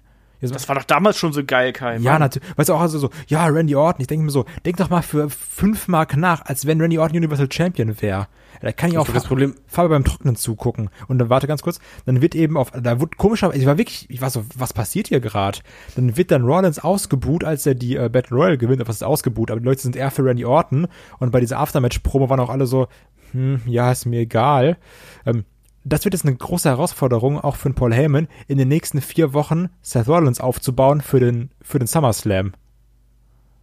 Das ja. Problem ist dabei, glaube ich, nicht pro Wendy Orton, sondern einfach Contra gegen schon wieder? Nee, das war, also das war schon pro Randy Orton. Ja, äh, aber ich glaube, ich, nein, du suchst ja, ja jemanden aus, genauso wie halt damals du halt äh, auch den, den zweiten im Royal Rumble ja ausgepickt hast, damit Hauptsache nicht Waynes. Ähm, es ist einfach, wenn man ehrlich ist, halt äh, Rollins gegen Lesnar, ja, hatten wir jetzt halt schon mal, ne? Und dann nochmal, ich muss es persönlich auch nicht nochmal sehen. Also ich möchte halt einfach immer weg von diesen, immer auf diesen, auf der Stelle treten. Also ich möchte persönlich zum Beispiel auch eher, dass es vorangeht, was halt Änderungen angeht. Ich finde halt schon, dass du was spürst. Aber Bedeutung hat das für mich noch nicht. Ich meine, das mit Kevin Owens, okay, man macht halt eigentlich äh, eine zweite Pipebomb, äh, nur dass es halt deutlich geskripteter wirkt. Äh, hm, ja, hat funktioniert. Wo das hinführt, mal schauen. Die Idee dahinter ist halt nicht so verkehrt, weil man nimmt den Frust. Ich würde halt jetzt nicht sagen, dass es mega kreativ ist, sondern man hat ja eigentlich etwas kopiert, nur ist halt wirklich so rübergebracht, dass du halt gemerkt hast, okay, da zweifelst du nicht dran, ob das abgesprochen war, sondern es war abgesprochen. Äh, überraschendes Debüt mit, mit Bray Wyatt. Auch schön. Man kann halt sagen, so für den ersten Moment hast du ein gutes Gefühl, aber die Skeptik, äh, Skepsis überwiegt bei mir einfach, weil gute Momente hatten wir oft. Auch, auch sogar in der nahen Vergangenheit, dass du einfach dachtest, yo, coole Idee, oh, ja, komm, jetzt könnt ihr mich wieder packen aber was dann langfristig draus wird, ich glaube, das ist halt das Entscheidende und gerade ob man halt langfristige oder mittelfristige Pläne, die man halt aufbauen muss, das dauert. Deswegen äh, würde ich da auch jetzt nicht äh, erwarten, dass es von heute auf morgen ist, dass man die halt nicht so schnell über Bord kippt oder ähm, dass man halt liest, ja, das ganze Skript wurde jetzt komplett wieder geändert und Finish wurde geändert, weil spontan Person XY, die halt Vince heißt, was anderes will, das darf halt nicht passieren. Aber äh, und deshalb bin ich noch vorsichtig mit irgendwie äh, Mini-Fazit oder äh, Grunderwartungen, sondern es war halt ein Anfang und ich hoffe, dass da mehr passiert. Ich glaube auch, dass Paul Heyman primär versuchen wird, dieses äh, realitätsbezogene mit reinzumachen. Ich glaube, wenn die Ratings sich entsprechend verhalten, könnte sogar PG ins Schwanken kommen.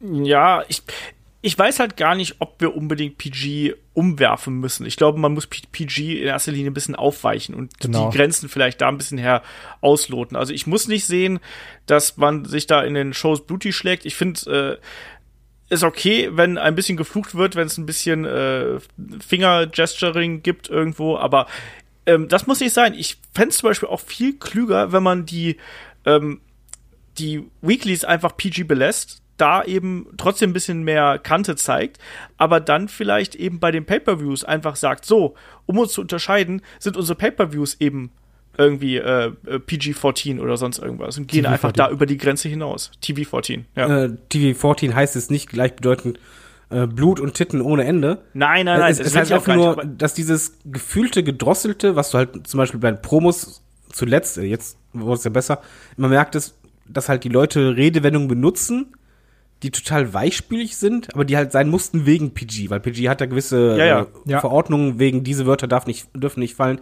Und TV14 würde halt genau dort eingreifen können, dass man halt sagt, wenn ich schon eh Realitätsbezug versuche reinzumachen oder zu kommunizieren, dann kann ich das auch in den Promos entsprechend umsetzen. Genau, die können also, dann halt auch ein bisschen stiffer sein und glaubwürdiger. Ja, das wäre jetzt so. Also das ist auch immer so mein Problem, weil gerade wenn dann so ein Rollins irgendwie dargestellt wird, sagst du, oh ja, ich bin so, ich bin man possessed, ich bin, drehvoll durch oder sowas. Das ist jetzt so, als würde ich mich mit David so aufs Übelste streiten und würde sagen so, ohne Spaß, aber du bist so richtiger Blödmann, du bist so ein Feigling. Mann, warte ab morgen. Also, so, das verstehe ja, ja, genau ich so, nicht. Genau so. Also so, dann musst du auch mal härtere Wörter sagen. So, letztendlich sind da zwei Typen, die sich dann irgendwie mit Stühlen oder Kendo-Sticks vermoppen oder sich irgendwie Curbstomps geben, um sich da, um da ihre Probleme in Anführungsstrichen zu lösen, wo dann noch der eine die die Freundin vom anderen umklatscht und dann sagt er so, Mann, du Hallodri. Also, da, dann packst du da auch am Kopf. Und genau, ja, aber deswegen, ich, deswegen, wir, wir haben ja gerade gefragt, wir wollen, ich, ich hätte auch wieder gerne so eine Absetzung einfach von, äh, von Weeklies und, und den, und den Pay-Per-Views. Und dadurch, dass du dann eben vielleicht in Weeklies, klar, das so ein bisschen aufweichst, aber vielleicht eben dann auch äh, bei den, bei den Pay-Per-Views, dann, du musst ja nicht jedes Mal über diese Grenze hinausgehen. Aber wenn du dann mal sagst, komm hier, dann ist halt eben der eine Event ruhig ne, ein bisschen härter und da geht's dann da ein bisschen härter zur Sache oder ist ein Match dabei, was einfach, was einfach damit berichtet. Da wird auch mal gebladet. Das, das, nein, aber du, du, weißt, du weißt, was ich meine. Einfach, dass ja, du einfach, dass sagen wir mal, in Extreme Rules oder man hat mal einmal im Jahr ein fettes Hell in the Cell Match, dass das sich auch wirklich anfühlt wie halt ein Finale intensiv einer fetten Fehde. Das, das muss auf jeden Fall sein. Ich finde aber auch generell, was wichtig wäre für die WWE, dass sie halt nicht nur auf sowas achten, sondern auch mehr die Talents nutzen. Also es macht halt keinen Sinn, wenn du ein Tag-Team äh, Titel jemanden gibst und den anschließend lächerlich machst oder, oder sonst was, sondern das halt da hoffe ich halt ein bisschen auf Paul Heyman, dass man so die im zweiten Glied sieht, die eigentlich mehr sein könnten. Die müssen jetzt nicht die absoluten Topstars sein oder zu den Megastars gehoben werden, aber dass generell dieses Standing der Wrestler verbessert wird. Weil ich glaube, ja. das ist halt einfach ein großes Problem, dass du im kompletten Roster mittlerweile nur noch vier, fünf Wrestler hast, die halt ein glaubwürdiges Standing haben. Die anderen haben eh immer welche Situationen, wo es lächerlich ist den Punkt hatten wir, glaube ich, letztes Jahr auch schon mal. So, wer, wie viele glaubwürdige Heals haben wir überhaupt noch im Roster eigentlich? Und irgendwie fallen einem kaum noch Leute ein, weil alle schon gegen jeden irgendwo mal gekämpft und irgendwo schon diverse Male verloren hat, verloren hat, so ungefähr. Ist echt nicht so einfach. Äh, einen glaubwürdigen Heal haben wir aber und der ist dieses Jahr, äh, dieses Jahr, diese Ausgabe bei Raw äh, debütiert. Kai, äh, du warst sehr begeistert vom äh, Debüt von äh, Bray Wyatt. Sag mal, warum? Ich bin gerade verwundert, ist Bray Wyatt Heal? Ich weiß es nicht. Also, er hat Finn Bella angegriffen, der will hier deine Kinder fressen und hat den, den Bunny kaputt gekloppt und so. Ich wollte gerade sagen, der wurde aber ein bisschen bejubelt, also. Hm. Ja. Nee, aber ähm, unabhängig davon, das war eine Sache, die mir wirklich gut gefallen hat, weil das Schöne dabei war, du hast Firefly Funhouse laufen lassen und das kam jede Woche eine neue Folge, eine neue Folge, eine neue Folge und dann hat er sich da irgendwie rausteleportiert und dann war erstmal Stille. Und ähm, dann war so, ja, diese Woche kein Firefly Funhouse, ah, komisch, danach auch wieder nicht, danach auch wieder nicht. Und dann hast du überlegt, ah, debütiert der vielleicht irgendwie, kommt der? Und da, da war auch keine Ankündigung. Ja, nächste Woche kommt übrigens der Fiend, cool, oder? Sondern ähm, da, da war auf einmal Stille, so dass man das ein bisschen vergessen hat, gerade in der aktuellen Zeit, so Gedächtnis nur für, was war in den letzten 14 Minuten, sondern das war dann irgendwie ein Monat her und auf einmal ist er da. Und das war dann eine geile Überraschung. Weil das war ja so die Sachen, na klar hättest du jetzt gesagt, oh, übrigens, nächste Woche kommt der Fiend. Dann hätten vielleicht sicherlich auch ein paar mehr Leute eingeschalten. Aber dadurch belohnst du ja auch die, die immer einschalten. Sagen so, ach, guck mal, krass, jetzt wurde ich überrascht. Und ja. sowas hätte ich viel lieber. Weil das ist doch wieder so ein Moment, ja, alles kann passieren. Weil das wurde ja so aufgebaut, dass du damit nicht rechnest. Klar, wir haben alle gesagt, ah, kommt er, kommt er bei Extreme Rules? Doch, nein, ist er beim SummerSlam? Und jetzt war er bei Raw und so sollte es eigentlich sein, meiner Meinung nach. Genau, ich glaube, dieser Belohnungsaspekt, den du angesprochen hast, der ist ganz wichtig hier, dass man als Zuschauer auch wieder das Gefühl hat, so, wenn ich jetzt hier nicht einschalte, dann verpasse ich irgendwas. Und weil, de facto ist es so, wenn du jetzt am Montag nicht eingeschaltet hast, hast du eben das Debüt, das lang aufgebaute Debüt von Bray Wyatt verpasst. Und ich glaube, das war schon so, dass du äh, dich darüber ärgern würdest, sagen wir es mal so. Oder du würdest gespoilert werden am Dienstag und dann, na toll, ich bin der Depp, der es nicht gesehen hat. Genau das. Siehe Game of Thrones. Hm. Ja, oder schaust dir halt bei YouTube an und sagst, oh ja, hm, wäre vielleicht Überraschung größer gewesen, wenn ich vorher nicht den Thumbnail gelesen hätte, gesehen hätte mit der Bildunterschrift. Schaut mal, Bray Wyatt hat gerade Finn Bella attackiert. Ja, genau. Ja, wie Kai sagt, diese Ankündigungen müssen echt aufhören. Also das wäre auch etwas, was man ja ganz einfach umsetzen kann. Ja. Hör einfach auf, Debüts oder Comebacks anzukündigen. Dann ist vielleicht das Rating in der Sendung nicht das Beste, aber vielleicht in den nachfolgenden dafür langsam umso besser. Genau, weil das hat dann einen Effekt, weil die Leute dann wissen, ah fuck, ich habe was verpasst. Okay, nächstes Mal schalte ich ein. Genau. Und was das Debüt selber angeht, ich fand es auch gut. Ich bin halt noch ein bisschen skeptisch, weil ich mir nicht vorstellen kann, wie das Ganze äh, wirken soll, wenn es halt nicht eben einen kurzen Moment mit Dunkelheit gibt, sondern halt wirklich mal ein richtiges Match, eine richtigen Fehde, ob dann auch die Maske drauf ist, wie das mit dem Charakter ist oder ob es dann eigentlich doch wieder, siehe Sister Abigail, halt Way White ist, der halt nur vorher eine Maske trägt, anstatt einen Hut. Aber nächste Woche bin ich übrigens gespannt, apropos davon, dass man dann äh, so auch Zuschauer bekommt. Ich frage mich jetzt auch wirklich, ob Bray White nächste Woche da ist, aber in seinem normalen Look, also in seinem Firefly Funhouse Look, da mit dem Pulli, dass er dann da rumläuft. Ähm, das wäre natürlich auch das, cool. Äh, so eine zwei Persona, quasi Dr. Dr. Dr. Jekyll, Jekyll genau, Mr. Hyde so ein bisschen. Genau. Weil das wäre auch irgendwie was Cooles, weil der Demon ist ja auch nicht immer da. Und dass das dann so die dunkle Seite von Bray Wyatt ist, passend mit diesen Heal- und Hurt-Handschuhen. Also, ähm, da haben sie mich jetzt. Also so, ich werde jetzt definitiv nächste Woche einschalten, weil ich wissen will, oh, wie geht's, wie geht's da weiter? Und das ist ja die Sache. Du musst ja eigentlich schaffen, ähm, diese, also die Bray Wyatt-Sache reicht bei mir zum Einschalten. Und wenn jetzt, und davon wurde ich gehuckt und es laufen ja verlaufen vielleicht so sechs, sieben Storylines, para, Storylines parallel und es muss ja nicht alles für jeden sein. Aber wenn jetzt zum Beispiel für Olaf sagt so, ah, cool, das mit Rollins gefällt mir, ähm, deswegen schalte ich nächste Woche ein. Und David zum Beispiel, der gar keine Ahnung hat, sagt, ah Mann, Mike Canellis und Maria Canellis, das ist aber eine geile Story. Da schalte ich nächste Woche ein. Und ähm, du musst ja eigentlich nur jeden irgendwie abholen. Es muss ja nicht alles für alle geil sein.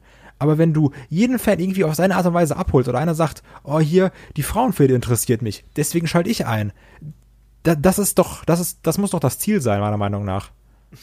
Ja, natürlich, genau das ist ja das Ding. Und dass du auch diese äh, Geschichten, die da interessant sind, auch über diese drei Stunden erstmal verteilst, quasi. Dass du in jeder Stunde musst du ja eigentlich ein Segment haben, wo die Leute sagen, Mann, dafür, dafür will ich jetzt dranbleiben. Genau. Ne? Und das, das, das fehlt derzeit. Ähm, um mal hier meinen abschließenden Senf noch zum Bray White-Ding äh, abzugeben. Die anderen wissen schon, was ich gesagt habe. Ich fand das auch sehr cool. Mir hat das auch total gut gefallen, aber ich hätte mir einen anderen Finisher gewünscht, weil ich finde immer zu einem neuen Gimmick gehört auch irgendwie ein neues Moveset. Äh, dieser Sister Abigail Finisher passt irgendwie nicht so recht zu diesem Zerstörer-Gimmick, das äh, Bray Wyatt jetzt verkörpert. Ich hätte mir da was mit ähm, ein bisschen mehr Kraft und Energie gewünscht, muss ich sagen. Aber äh, ein Sugiri. Genau. Aber irgendwas mit Wucht halt. Ja, ja, keine Ahnung. Irgendein, irgendein dieser, nein, zum Beispiel diesen, diesen äh, Slam, den er da zeigt, den kann man natürlich dann nicht so schön aus dem Dunkeln heraus zeigen. Aber trotzdem wäre das irgendwie auch was gewesen. Irgendwas, was halt knallt. Ich bin momentan auf dem Trichter, das muss alles knallen, weißt du? Wie bei Braun gegen, Les gegen, gegen Lashley, da hat's auch nicht geknallt, weißt Wie du? der Entrance von Ricochet. Einfach, genau einfach so ein Kanon, einfach so piu. Oder einfach dieses äh, Zugbrückenknarren, weißt du, wenn er die Sister Abigail zeigt. genau. Wenn wieder Alistair Black irgendwo runtergelassen wird. genau. Ich steige ja. gerade ein bisschen rein, ne? Nur ein bisschen. Nur ein bisschen. Ja, aber ich glaube, damit haben wir, glaube ich, hier schon mal einen ganz guten Abriss gegeben, so ein bisschen von der Chronologie der, äh, der WWE-Krise. Ich glaube, wir haben einige äh, Punkte genannt, die da auf jeden Fall mit reinfließen und vor allem auch, dass es eigentlich keine kurzfristige Krise ist, die wir hier deutlich gemacht haben, sondern es wirklich so ein Stück für Stück Stück für Stück Abriss gewesen ist äh, von, von WWE und von dem eigenen Produkt. Ich glaube, man hat da sehr viel äh, aus eigener Hand quasi eingerissen und muss das jetzt wieder versuchen aufzubauen. Sind viele Probleme sind hausgemacht. Und wir werden abwarten, ob das, was man jetzt über die letzten 10, 12, 15 Jahre äh, falsch gemacht hat, ob man das in den nächsten ein, zwei, drei Jahren äh, wieder aufbauen kann oder ob man vielleicht auch einen Teil seiner Zuschauerschaft da äh, wirklich auf ewig, sage ich jetzt mal ganz krass, verprellt hat.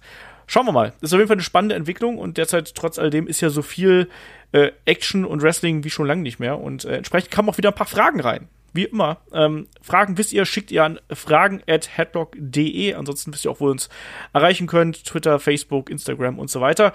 Und natürlich auf Patreon und auf Steady, wenn ihr uns da unterstützen möchtet. Und äh, uns hat der Pierre per Facebook geschrieben. Die Fragen lagen leider schon ein bisschen länger rum. Die kamen so kurz, ich glaube, während der Aufnahme zu 250 und dann habe ich sie vergessen. Deswegen sorry nochmal an den Pierre, dass ich dich hier äh, irgendwie vergessen habe. Stande äh, über mich und Asche auf mein Haupt. Der Pierre fragt auf jeden Fall, äh, wenn ihr frei wählen könntet, unabhängig von den Wahrscheinlichkeiten, wo würdet ihr es hier im Punk aktuell lieber sehen? WWE oder AEW? Und äh, dann lieber äh, One Night Only oder dann dauerhaft? So, Kai, du als alter CM Punk-Fan darfst zuerst. Ich habe eine ganz plump und dumme Begründung. WWE, weil Cut of Personality. Weil, also ich, ich finde, das Theme ist, das ist für mich eins der geilsten Wrestling-Themes. Das will ich so sehen. Und ähm, von mir ist auch dauerhaft, also mir egal. Ich, also ich, ich denke jetzt auch nicht drüber nach, so, oh, hier und Booking und dies und das. Einfach dauerhaft bei WWE, Team Call of Personality und dann lass ihn gegen AJ antreten, lass ihn gegen Daniel Bryan antreten, lass ihn gegen Rollins, Ricochet und alle antreten. Dann bin ich auch glücklich. David, am liebsten würde ich sagen WWE, wenn er komplette Freiheiten hätte, hätte er aber nicht. Daher würde ich sagen AEW und zwar allein um den Impact zu nutzen, da auch gerne dauerhaft. Äh, da hätte er wahrscheinlich die Freiheiten und das würde nochmal den Druck verschärfen, beziehungsweise den Anführungszeichen äh, Krieg ein bisschen verschärfen. Ich würde ihn gern mal gegen Seth Rollins sehen. Deswegen sage ich auch mal äh, WWE und vielleicht ein One-Night-Only-Auftritt bei äh, WWE irgendwann mal und dann nochmal äh, rüber zu AEW. Das ist ja nichts unmöglich. Aber ich hätte auch einmal einfach mal Bock, vielleicht dann auch bei Raw. Ich meine, jetzt wo Paul Heyman da bei, äh, bei Raw rumgeistert, wäre das ja vielleicht auch eine Möglichkeit. Man weiß es nicht. Dann fragt der Pierre weiter, welche Konstellation könnt ihr euch für die äh, NXT Wargames Nummer 3 vorstellen? Mein Dream Match wäre mit den beiden besten Stables im WWE-Universum die Dauergäste Undisputed Era, äh, Era, nicht Error, ähm, gegen das Imperium. Und was könnte das dritte Team sein? Vermutlich ein zusammengewürfeltes. Und dann stellt ihr ein paar Kandidaten auf, Velveteen Dream, Matt Riddle, Tyler Breeze, Fandango, British Strong Style und so weiter und so fort. Ja, was könnt ihr euch da vorstellen? Und generell, seid ihr da Freunde von, dass wir jetzt quasi auch sowas haben wie ein Gimmick-Pay-Per-View bei NXT? Ich finde das immer so ein bisschen konstruiert. Ich fände das schöner, wenn man das spontaner lassen würde, anstatt dass man das jetzt schon so weit im Voraus ankündigt. Aber ja. Kai, wie ist hier deine Meinung? Ich bin absolut kein Fan vom Wargames-Match. Ich finde, dass ähm, ja, das ist cool, also sieht auch cool aus, aber ich finde die Regeln eines Wargame-Matches super dumm, weil ich mir 40 Minuten anschauen muss, in denen die sich prügeln, in denen aber einfach nichts passieren kann. Weil er erst gepinnt werden kann, wenn das letzte Team drin ist. Wenn ich mich nicht täusche. Ist richtig, ist richtig so. Ja, ich finde die Regeln so schwer. Ja, ja, dann, dann, ja. ist, dann ist Submit or Surrender, genau. genau ja. Und das finde ich einfach kacke. Also, weil ich werde gezwungen, 30, 40 Minuten zu schauen und da kann ja nichts passieren. Das ist so, wie als würdest du sagen, wir spielen jetzt eine Halbzeit Fußball, aber keiner darf ein Tor schießen. Und also deswegen, also klar, die Teams, Undisputed Era fände ich geil, Imperium fände ich auch geil, einfach nur halt, weil ich dann Walter und einen Junior und äh, Eichner und sowas, lieber Thatcher, aber hey, ähm, und einen Wolf sehen wollen würde. Und ja, das dritte Team ist ja immer so ein bisschen das zusammengewürfelte. Also ich meine, wir hatten ja beim ersten Mal irgendwie äh, Pete Dunn und die Viking Raiders oder wie sie hießen. War ja. Raiders. War ja, Raiders. Also so, so wie der Per das geschrieben hat, finde ich es eigentlich ganz geil, aber ich mag das Match einfach nicht. Also ich wüsste jetzt auch aktuell nicht so genau, wen man da jetzt noch mit äh, reinstopfen sollte. Ich meine, man kann natürlich dann, je nachdem, wie schnell ein äh, Tommaso Jumper wieder fit ist, weil Tommaso Jumper irgendwie Gargano, die sich da zusammengerauft haben und dann eben noch einen von den besagten Kandidaten hier, Matt Riddle und Velveteen Dream, dann hast du den kompletten Main Event voll und hast keine Wrestler mehr für die Undercard oder so. Oder du holst einfach mal eben Finn Bella, AJ Styles und äh, die Good Brothers runter und hast einen Undisputed Era gegen The Club. Würde ich auch nehmen, sag ich mal. Aber ja, mal gucken. Also, ich fände es tendenziell auch mal ganz geil, äh, wenn das äh, nur zwei Teams wären. Also, das würde mir eigentlich auch schon reichen, wenn wir da ein bisschen äh, weniger Wrestler äh, im Ring hätten und dafür vielleicht das Match ein bisschen kürzer und knackiger wäre. Früher waren es ja immer nur zwei Teams in zu äh, WCW-Zeiten. David, was ist hier dein, äh, deine Wunschpaarung oder bist du bei Undisputed Era und Imperium? Ja, die beiden auf jeden Fall gerne. Ich brauche kein drittes Team. Wenn drittes Team, dann gerne mit irgendwie ein Comeback, was nicht angekündigt ist, dabei. Was das Match selber angeht, die Wargames können sehr langweilig sein. Aber ich finde gerade bei NXT Wargames, das war halt einfach schon fantastisch. Also äh, da ist mir die Stipulation oder die Sinnlosigkeit dahinter pipi egal gewesen, weil das war äh, Zerstörung, da war immer was los, die hatten sich was einfallen lassen bei NXT gucke ich mir das gerne an. Ich bin auch kein Mega-Fan davon, wenn, wie bei Hell in a Cell beispielsweise auch, wenn ein Gimmick schon festlegt, ja, jetzt demnächst müssen wir ja dieses Match haben. Aber wenn ich mir den Pay-Per-View selber anschaue, ist mir das dann eigentlich, glaube ich, schon ein bisschen wurscht, wenn das gut gemacht ist. Ja. Ja, wie gesagt, ich finde das immer cooler, wenn das so ein bisschen homogener aus der Geschichte einfach äh, sich erschließt. Aber so ist es nun mal. Man muss die Tickets verkaufen und das ist ja tatsächlich im Wrestling heutzutage ja äh, relativ üblich, dass man solche Gimmick-Matches dann auch regelmäßig zeigt, damit sich die Fans darauf freuen können. Ähm, der Pierre fragt weiterhin äh, die Präsenz von Shane und Co. Huch, jetzt ist mein Bildschirm versprungen. Moment. So. Die Präsenz von Shane und Co. ist ja schon außergewöhnlich. Wieso macht man es nicht wie früher? Ein offizielles Stable, Marke Corporation 2.0 mit Shane, Drew, Elias und Revival bilden mit eigenem Entrance, Musik und allem drum und dran und dann eben eine Fehde gegen Leute wie Finn Bella, Alistair Black, Ricochet und so weiter und so fort. Vielleicht doch noch ein Johnny Gargano als Mystery Opponent äh, obendrauf. Klingt nach einer guten Survivor Series Paarung. Genau. David, warum macht man aus der ganzen Geschichte um Shane und Konsorten nicht einfach ein Stable? Warum sollte man? Ja, blöd gefragt. Ich meine, es gab zur Attitude-Zeit ja auch genug Stables, ähm, beziehungsweise gerade wenn die McMahons dabei waren, die hatten halt ihre Handlanger, aber die waren halt nicht gleichgestellt. Dann hatten die halt alle ihre eigenen Entrances und so sehe ich das halt hier ein bisschen auch. Warum sollte man halt einen McMahon quasi zusammenschließen mit den anderen, mit denselben Entrance, nee, ist, ist für mich halt kein Must-Have in, der Konstellation. Wenn du jetzt stattdessen ganz normal mehrere Wrestler zusammenpackst als Stable, die auch als einen Name beispielsweise auftreten, dann müssen die auch Outfit bzw. Entrance gleich haben. Aber in diesem Falle ist es für mich eher gefühlt, der ist der Boss, der ist halt nicht Wrestler eigentlich und der hat halt seine Anhänger. Ja. Das wird mal so stehen. Ich hätte da gern Stable draus, ehrlich gesagt. Gott. Ich finde das cool, wenn wir.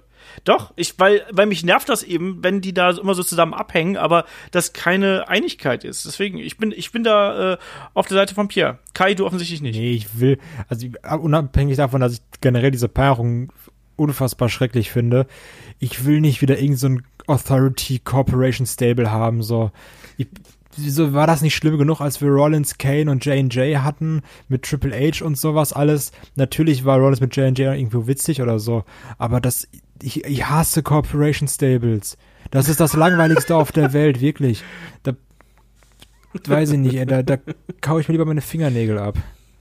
Es kann sehr gut sein, wenn man es gut umsetzt. Nee. Ja, ich will, aber ich, ich will ja auch Shane McMahon zum Beispiel gar nicht als, als Wrestler dabei haben. Ich hätte ihn halt nur gern so als Sprachrohr vielleicht. Ich will ihn auch nicht mehr reden hören. Ja, okay. Dann, ja, dann halt den. nicht. Ich hasse den richtig. ja. Wenn ich daran zurückdenke, als wir zurückkamen, alle so, oh mein ist, Gott, ist krank, ne? Wie man und jetzt so, boah, ich bin so überfüttert, hör auf damit. ja, also so, es gibt ja keinen, niemand, der sagt so, oh man, Shane McMahon, ah, den, den finde ich aber toll im Ring. Oder so, so dem höre ich aber gerne zu. Alle so, oh Shane, ey, halt die Schnauze. Ja, ich sag nur hier das Open Mic äh, oder hier die, die äh, Roundtable-Sache, die sie oh. da jetzt gemacht haben mit dem. Das war echt eine zähe Angelegenheit. Das hat auch gar keinen also Sinn gemacht. Das war einfach Nein, nur, wir, wir, kündigen was an, um dem irgendwie einen Namen zu geben, wo dann Shanes zwei WrestleMania, ach, zwei äh, Extreme Rules Rematches ankündigt oder irgendwie noch Liv Morgan gegen Charlotte. Boah. Ja. Ich hasse Shane. Das war echt nicht gut. So, der Pierre äh, hat uns hier noch ein Wunschszenario für äh, den SmackDown-Damentitel zusammengebastelt und äh, ich kürze das mal hier so ein bisschen ab. Es geht auf jeden Fall darum, es gibt ein Comeback von, von äh, Sasha Banks, die äh, den Save für Bailey macht. Es gibt dann wiederum ein Match zwischen äh, Bailey und Becky und da, wo dann äh, Sasha und Charlotte eingreifen und dann haben wir äh, die Four Horsewomen hier im Ring und bei der Survivor Series kriegen wir ein Fatal Four-Way zwischen den äh, äh, vier betreffenden Damen. In der Folgezeit geht's dann alles quasi quer durcheinander und äh, zu WrestleMania gibt's dann eben äh, ein ja, 4 gegen 4 mit den MMA for Horsewomen. Ähm, ne? Um dann den, den Kreis quasi zu schließen und Ronda Rousey äh, wieder zurückzubringen. David, wie wird dir das gefallen? Ja, ich sag mal, so irgendwie erwartet ja jeder von uns, dass es irgendwann mal zu diesem Duell kommt zwischen den vier WWE Horsemen und halt den MMA Horsemen, äh, Women. Women. Women, Entschuldigung. Wobei bei den vier MMA, da weiß ich halt noch nicht, wie das so westerisch hinhauen wird von der Qualität her. Ja, ganz genau. Ja. Ich finde, das ist eine Sache, die wird immer vergessen. Die können einfach nicht wresteln. Die sind richtig, richtig schlecht. Also, ähm, die, die, hier gerade diese zwei Fritten, die da immer mit Shayna Baszler rumlaufen. genau von den beiden rede ich, da zweifle ich oh, noch. wirklich. Da, das ist ganz, ganz schlimm. Und die, also das ist dann für mich auch kein Mania Dream Match. So klar, das klingt auf dem Papier ganz cool, aber da hast du dann wieder irgendwelche guten Wrestlerinnen, die dann wieder irgendwelche Tanten durchs Match tragen müssen.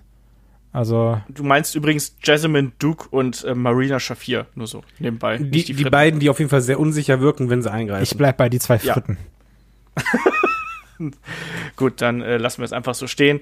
Ähm, wie gesagt, ich glaube auch, dass wir irgendwann mal dieses Match hier äh, sehen werden. Ähm, aber ich glaube, bin da bei, bei David, der auch gesagt hat, und bei Kai, ich glaube, die müssen erstmal noch ein bisschen mehr Ringerfahrung sammeln, bevor man sie dann wirklich in so einem großen Match bei WrestleMania hier aufeinander loslässt. Ähm, dann geht's weiter. Der Patrick fragt, warum gibt es bei WWE eigentlich keine Submission Moves mehr? Gibt's noch? Aber nur sehr selten tatsächlich. Also so richtig die richtig großen äh, Aufgabegriffe äh, gibt es ja derzeit weniger. Ich meine, wir haben natürlich noch den Labell Lock von Daniel Bryan, wir haben den Kokina Klatsch von Samoa Joe und dann wird es auch schon langsam. Ich sagen, dünn. hat Patrick eigentlich noch nie Women's Wrestling in der WWE geguckt? Die haben doch alle Wir haben noch den, das Arme haben wir noch. Ja. ja. Stimmt. Also dann hast du Asuka hatte auch einen Submission Move. Äh, Charlotte hat den, äh, ja, den Figure, Figure Eight. Dann hast du noch äh, Natalia. Gefühlt haben die alle keine Finisher, sondern die haben alle nur Submission Moves. Ich, ich glaube, das liegt aber ein bisschen daran, also bei Männern ist er wirklich zurückgegangen. Ja. Dass WWE ein bisschen versucht, eher auf spektakuläre Momente zu setzen. Ein Submission-Move ist super spannend, ist aber weniger spektakulär und ich glaube, das ist vielleicht ein Mitgrund. Und auch 50-50-Booking. Ja, und plus natürlich eine, eine Aufgabe, finde ich auch immer eindeutiger als ein ja, Pinfall. Genau. Klingt irgendwie doof, ja. aber das Abklopfen tut mehr weh, sozusagen, als ein Pinfall. Und vielleicht ist es auch so eine Art und Weise, um die Leute, so, also die Wrestler so ein bisschen zu schützen, quasi. Äh, Nur die Wrestlerinnen. Das Standing nicht. zu behalten. Nur die Wrestlerinnen nicht, genau. Die dürfen abklopfen, weil Frauen sind ja zarter beseitet. Ähm, der Patrick fragt noch, äh, welche Moves, die heute bei WWE nicht mehr gezeigt werden dürfen, zum Beispiel Piledriver, vermisst ihr am meisten? Ich sag, weiß ich nicht. Denkt ihr gerade auch nach, welche ganz welche einfach, Leute. Sind? Ganz einfach. Canadian Destroyer? Nee. Also, also, wenn ich den jetzt sage, sagt David direkt, ach, klar, natürlich. Äh, Puntkick. Oh ja. Oh ja. Siehste, easy. Warum man den rausgenommen hat, ist, oh Gott, wenn ich dran zurückdenke, wir hatten ja von gesprochen, von coolen Momenten und so, wo Wendy Orton damals, als er den Psycho gespielt hat, und dann die Fehde mit Triple H, das war so gut. Also so langweilig er danach wurde, aber das war so unfassbar gut. Und dann kam dieser Punt-Kick gegen Vince, der super schlecht gefallen ist, aber es war einfach so gut. Wenn man den rausgenommen hat, ich, ich finde es so traurig. Ja, äh, ich, ich kann es total nachvollziehen, weil der einfach hochgradig gefährlich ist. So, aber äh, ja, ich weiß nicht. Ich, hab, ich hätte jetzt an Punt-Kick nicht gedacht, aber ja, weiß ich nicht. Halte ich mich raus, ich enthalte mich mal zur Abwechslung. Ich, ich kann doch ohne Punt-Kick ganz gut leben. Uh. Ja, Entschuldigung. Langweiler. Nächstes Mal Olaf ja. Punt kicken. Du bist genau. dafür, dass äh, Matches unterbrochen werden, wenn einer leicht blutet. genau. ähm, der Axel fragt per fragen.headlock.de, glaubt ihr, dass die WWE in absehbarer Zeit, sagen wir in den nächsten fünf Jahren, mal eine Weekly oder sogar ein Pay-Per-View in Deutschland beziehungsweise auf dem europäischen Festland veranstalten wird? Was spreche dafür, was dagegen? Dagegen spricht so. alles, was man, was man sieht, wenn man bei einer WWE-Hausshow ist die Fans, ja. äh, also die, die Anzahl der Fans, teilweise die Stimmung, also nee. Also Moment, er hat ja gefragt, Deutschland bzw. europäisch. Noch ist ja zum Beispiel England Europa. Festland. Aber nicht Festland. Ja, Festland, aber okay, aber ey, gibt eine Zugverbindung. Können wir nicht einfach sagen, ob das auch in England stattfinden könnte, weil da vielleicht noch, aber können wir mal ja, genau, also, einwerfen, die Uhrzeit, ähm, hm. Genau. Ist auch ein bisschen schwierig, ne? Ja, aber so könnte man die Frage eigentlich beantworten. Also, wenn dann überhaupt, ähm, dann in England, also in Deutschland sowas generell nicht, weil dafür ist der Markt hier wirklich zu klein. Und ähm, ja. da werden ja auch immer so 14.000, 15.000 Leute angepeilt. Das schaffst du eben nicht, aber ich sag mal, würdest du jetzt einen SummerSlam oder sowas, oder sagen wir mal, würdest du irgendwie ein Extreme Rules ähm, in London im, im O2 veranstalten, das Ding hast du aber ruckzuck ausverkauft, da bin ich mir sicher ich sag mal so, wahrscheinlicher ist, dass, als dass ein Pay-Per-View in Deutschland stattfindet, dass ein Pay-Per-View in Katar stattfindet. Ja, wirklich. Wahrscheinlich, ja.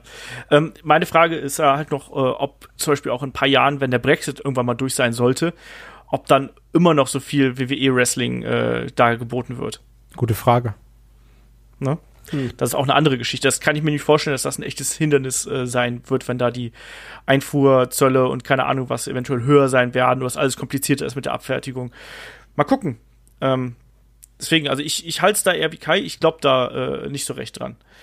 So, wir haben noch zwei, drei persönliche Fragen. Der Sascha, übrigens mit dem perfekten Mail-Betreff Olafs Größe, ähm, habe ich mich sehr drüber amüsiert. Er fragt, äh, wie groß ich eigentlich bin, weil wir zuletzt beim Gürtel-Podcast, da warst du ja auch dabei, Kai, äh, so oft über meine Größe gesprochen haben, dass ich mich hier hinter einem Wrestling-Belt verstecken könnte und solche Sachen. Das ist wahr.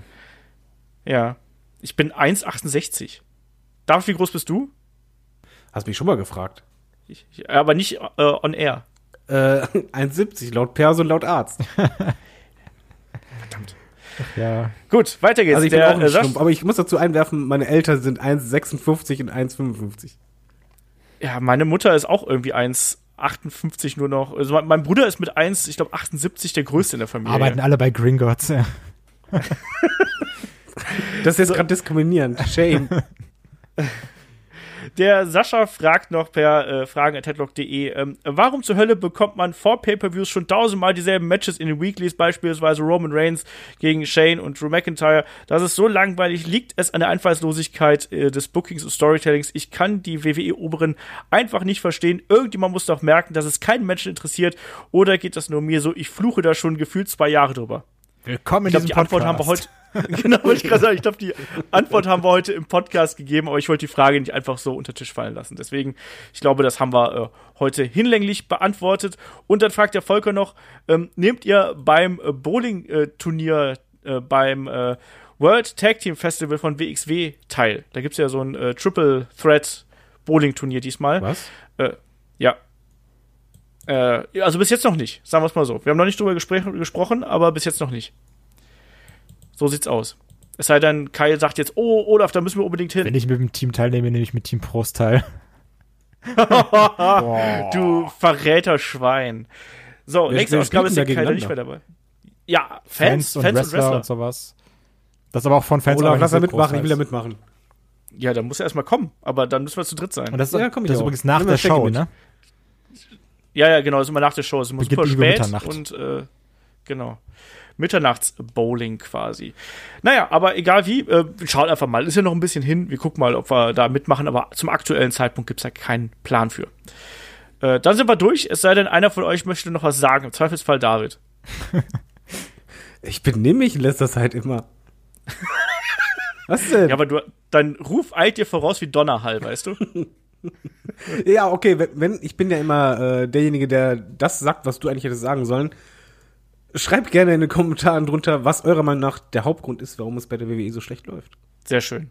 Du machst das doch immer so eine Frage. So, ich, Olaf, ich hab da noch was, weißt du, Columbo-mäßig. Kommst du noch mal an und sagst, ah, ich hab, ich hab mir ist noch was eingefallen. Ich hab da halt noch tausend Sachen, äh, dann müsste ich dann zurückspulen und sagen, ey, wisst ihr noch diese Storyline? Man hat daraus nichts gemacht, dabei war das so großartig. naja. Naja, so ist das. Ansonsten, ähm, ihr lieben Leute da draußen, ihr wisst natürlich, wenn euch das hier gefällt, findet ihr uns bei Patreon und bei Steady, patreon.com slash headlock.de, steady headlock.com slash headlock.de. Äh, da findet ihr uns äh, jede Menge Podcasts, jetzt zuletzt äh, die Fight for the Fallen Review mit Kai und mir. Davor hatten wir auch Impact Slammiversary da gereviewt. Nächste Woche soll es da auch die Helden geben und das Gastspiel haben wir auch wieder am Start. Also reichlich Content. Ich glaube, momentan äh, so viel Zeug wie da äh, jetzt momentan online geht, haben wir noch nie gemacht. Insofern lohnt sich da einzusteigen und uns da ein bisschen unter die Arme zu greifen. Und ich sag schon mal hier an der Stelle Dankeschön fürs Zuhören, Dankeschön Kai und Dankeschön David. Gerne. Und nächste Woche äh, sind wir dann hier wieder am Start mit einem WCW-Thema. Freut euch da drauf, da geht's nämlich Head-to-Head -head im Monday Night War. Der Pilot, den hauen wir hier raus. In dem Sinne, macht's gut, bis zur nächsten Woche. Tschüss. Tschüss. Ich warte übrigens noch immer auf den Payoff der Fehde zwischen Adam Rose und dem äh, Hasen.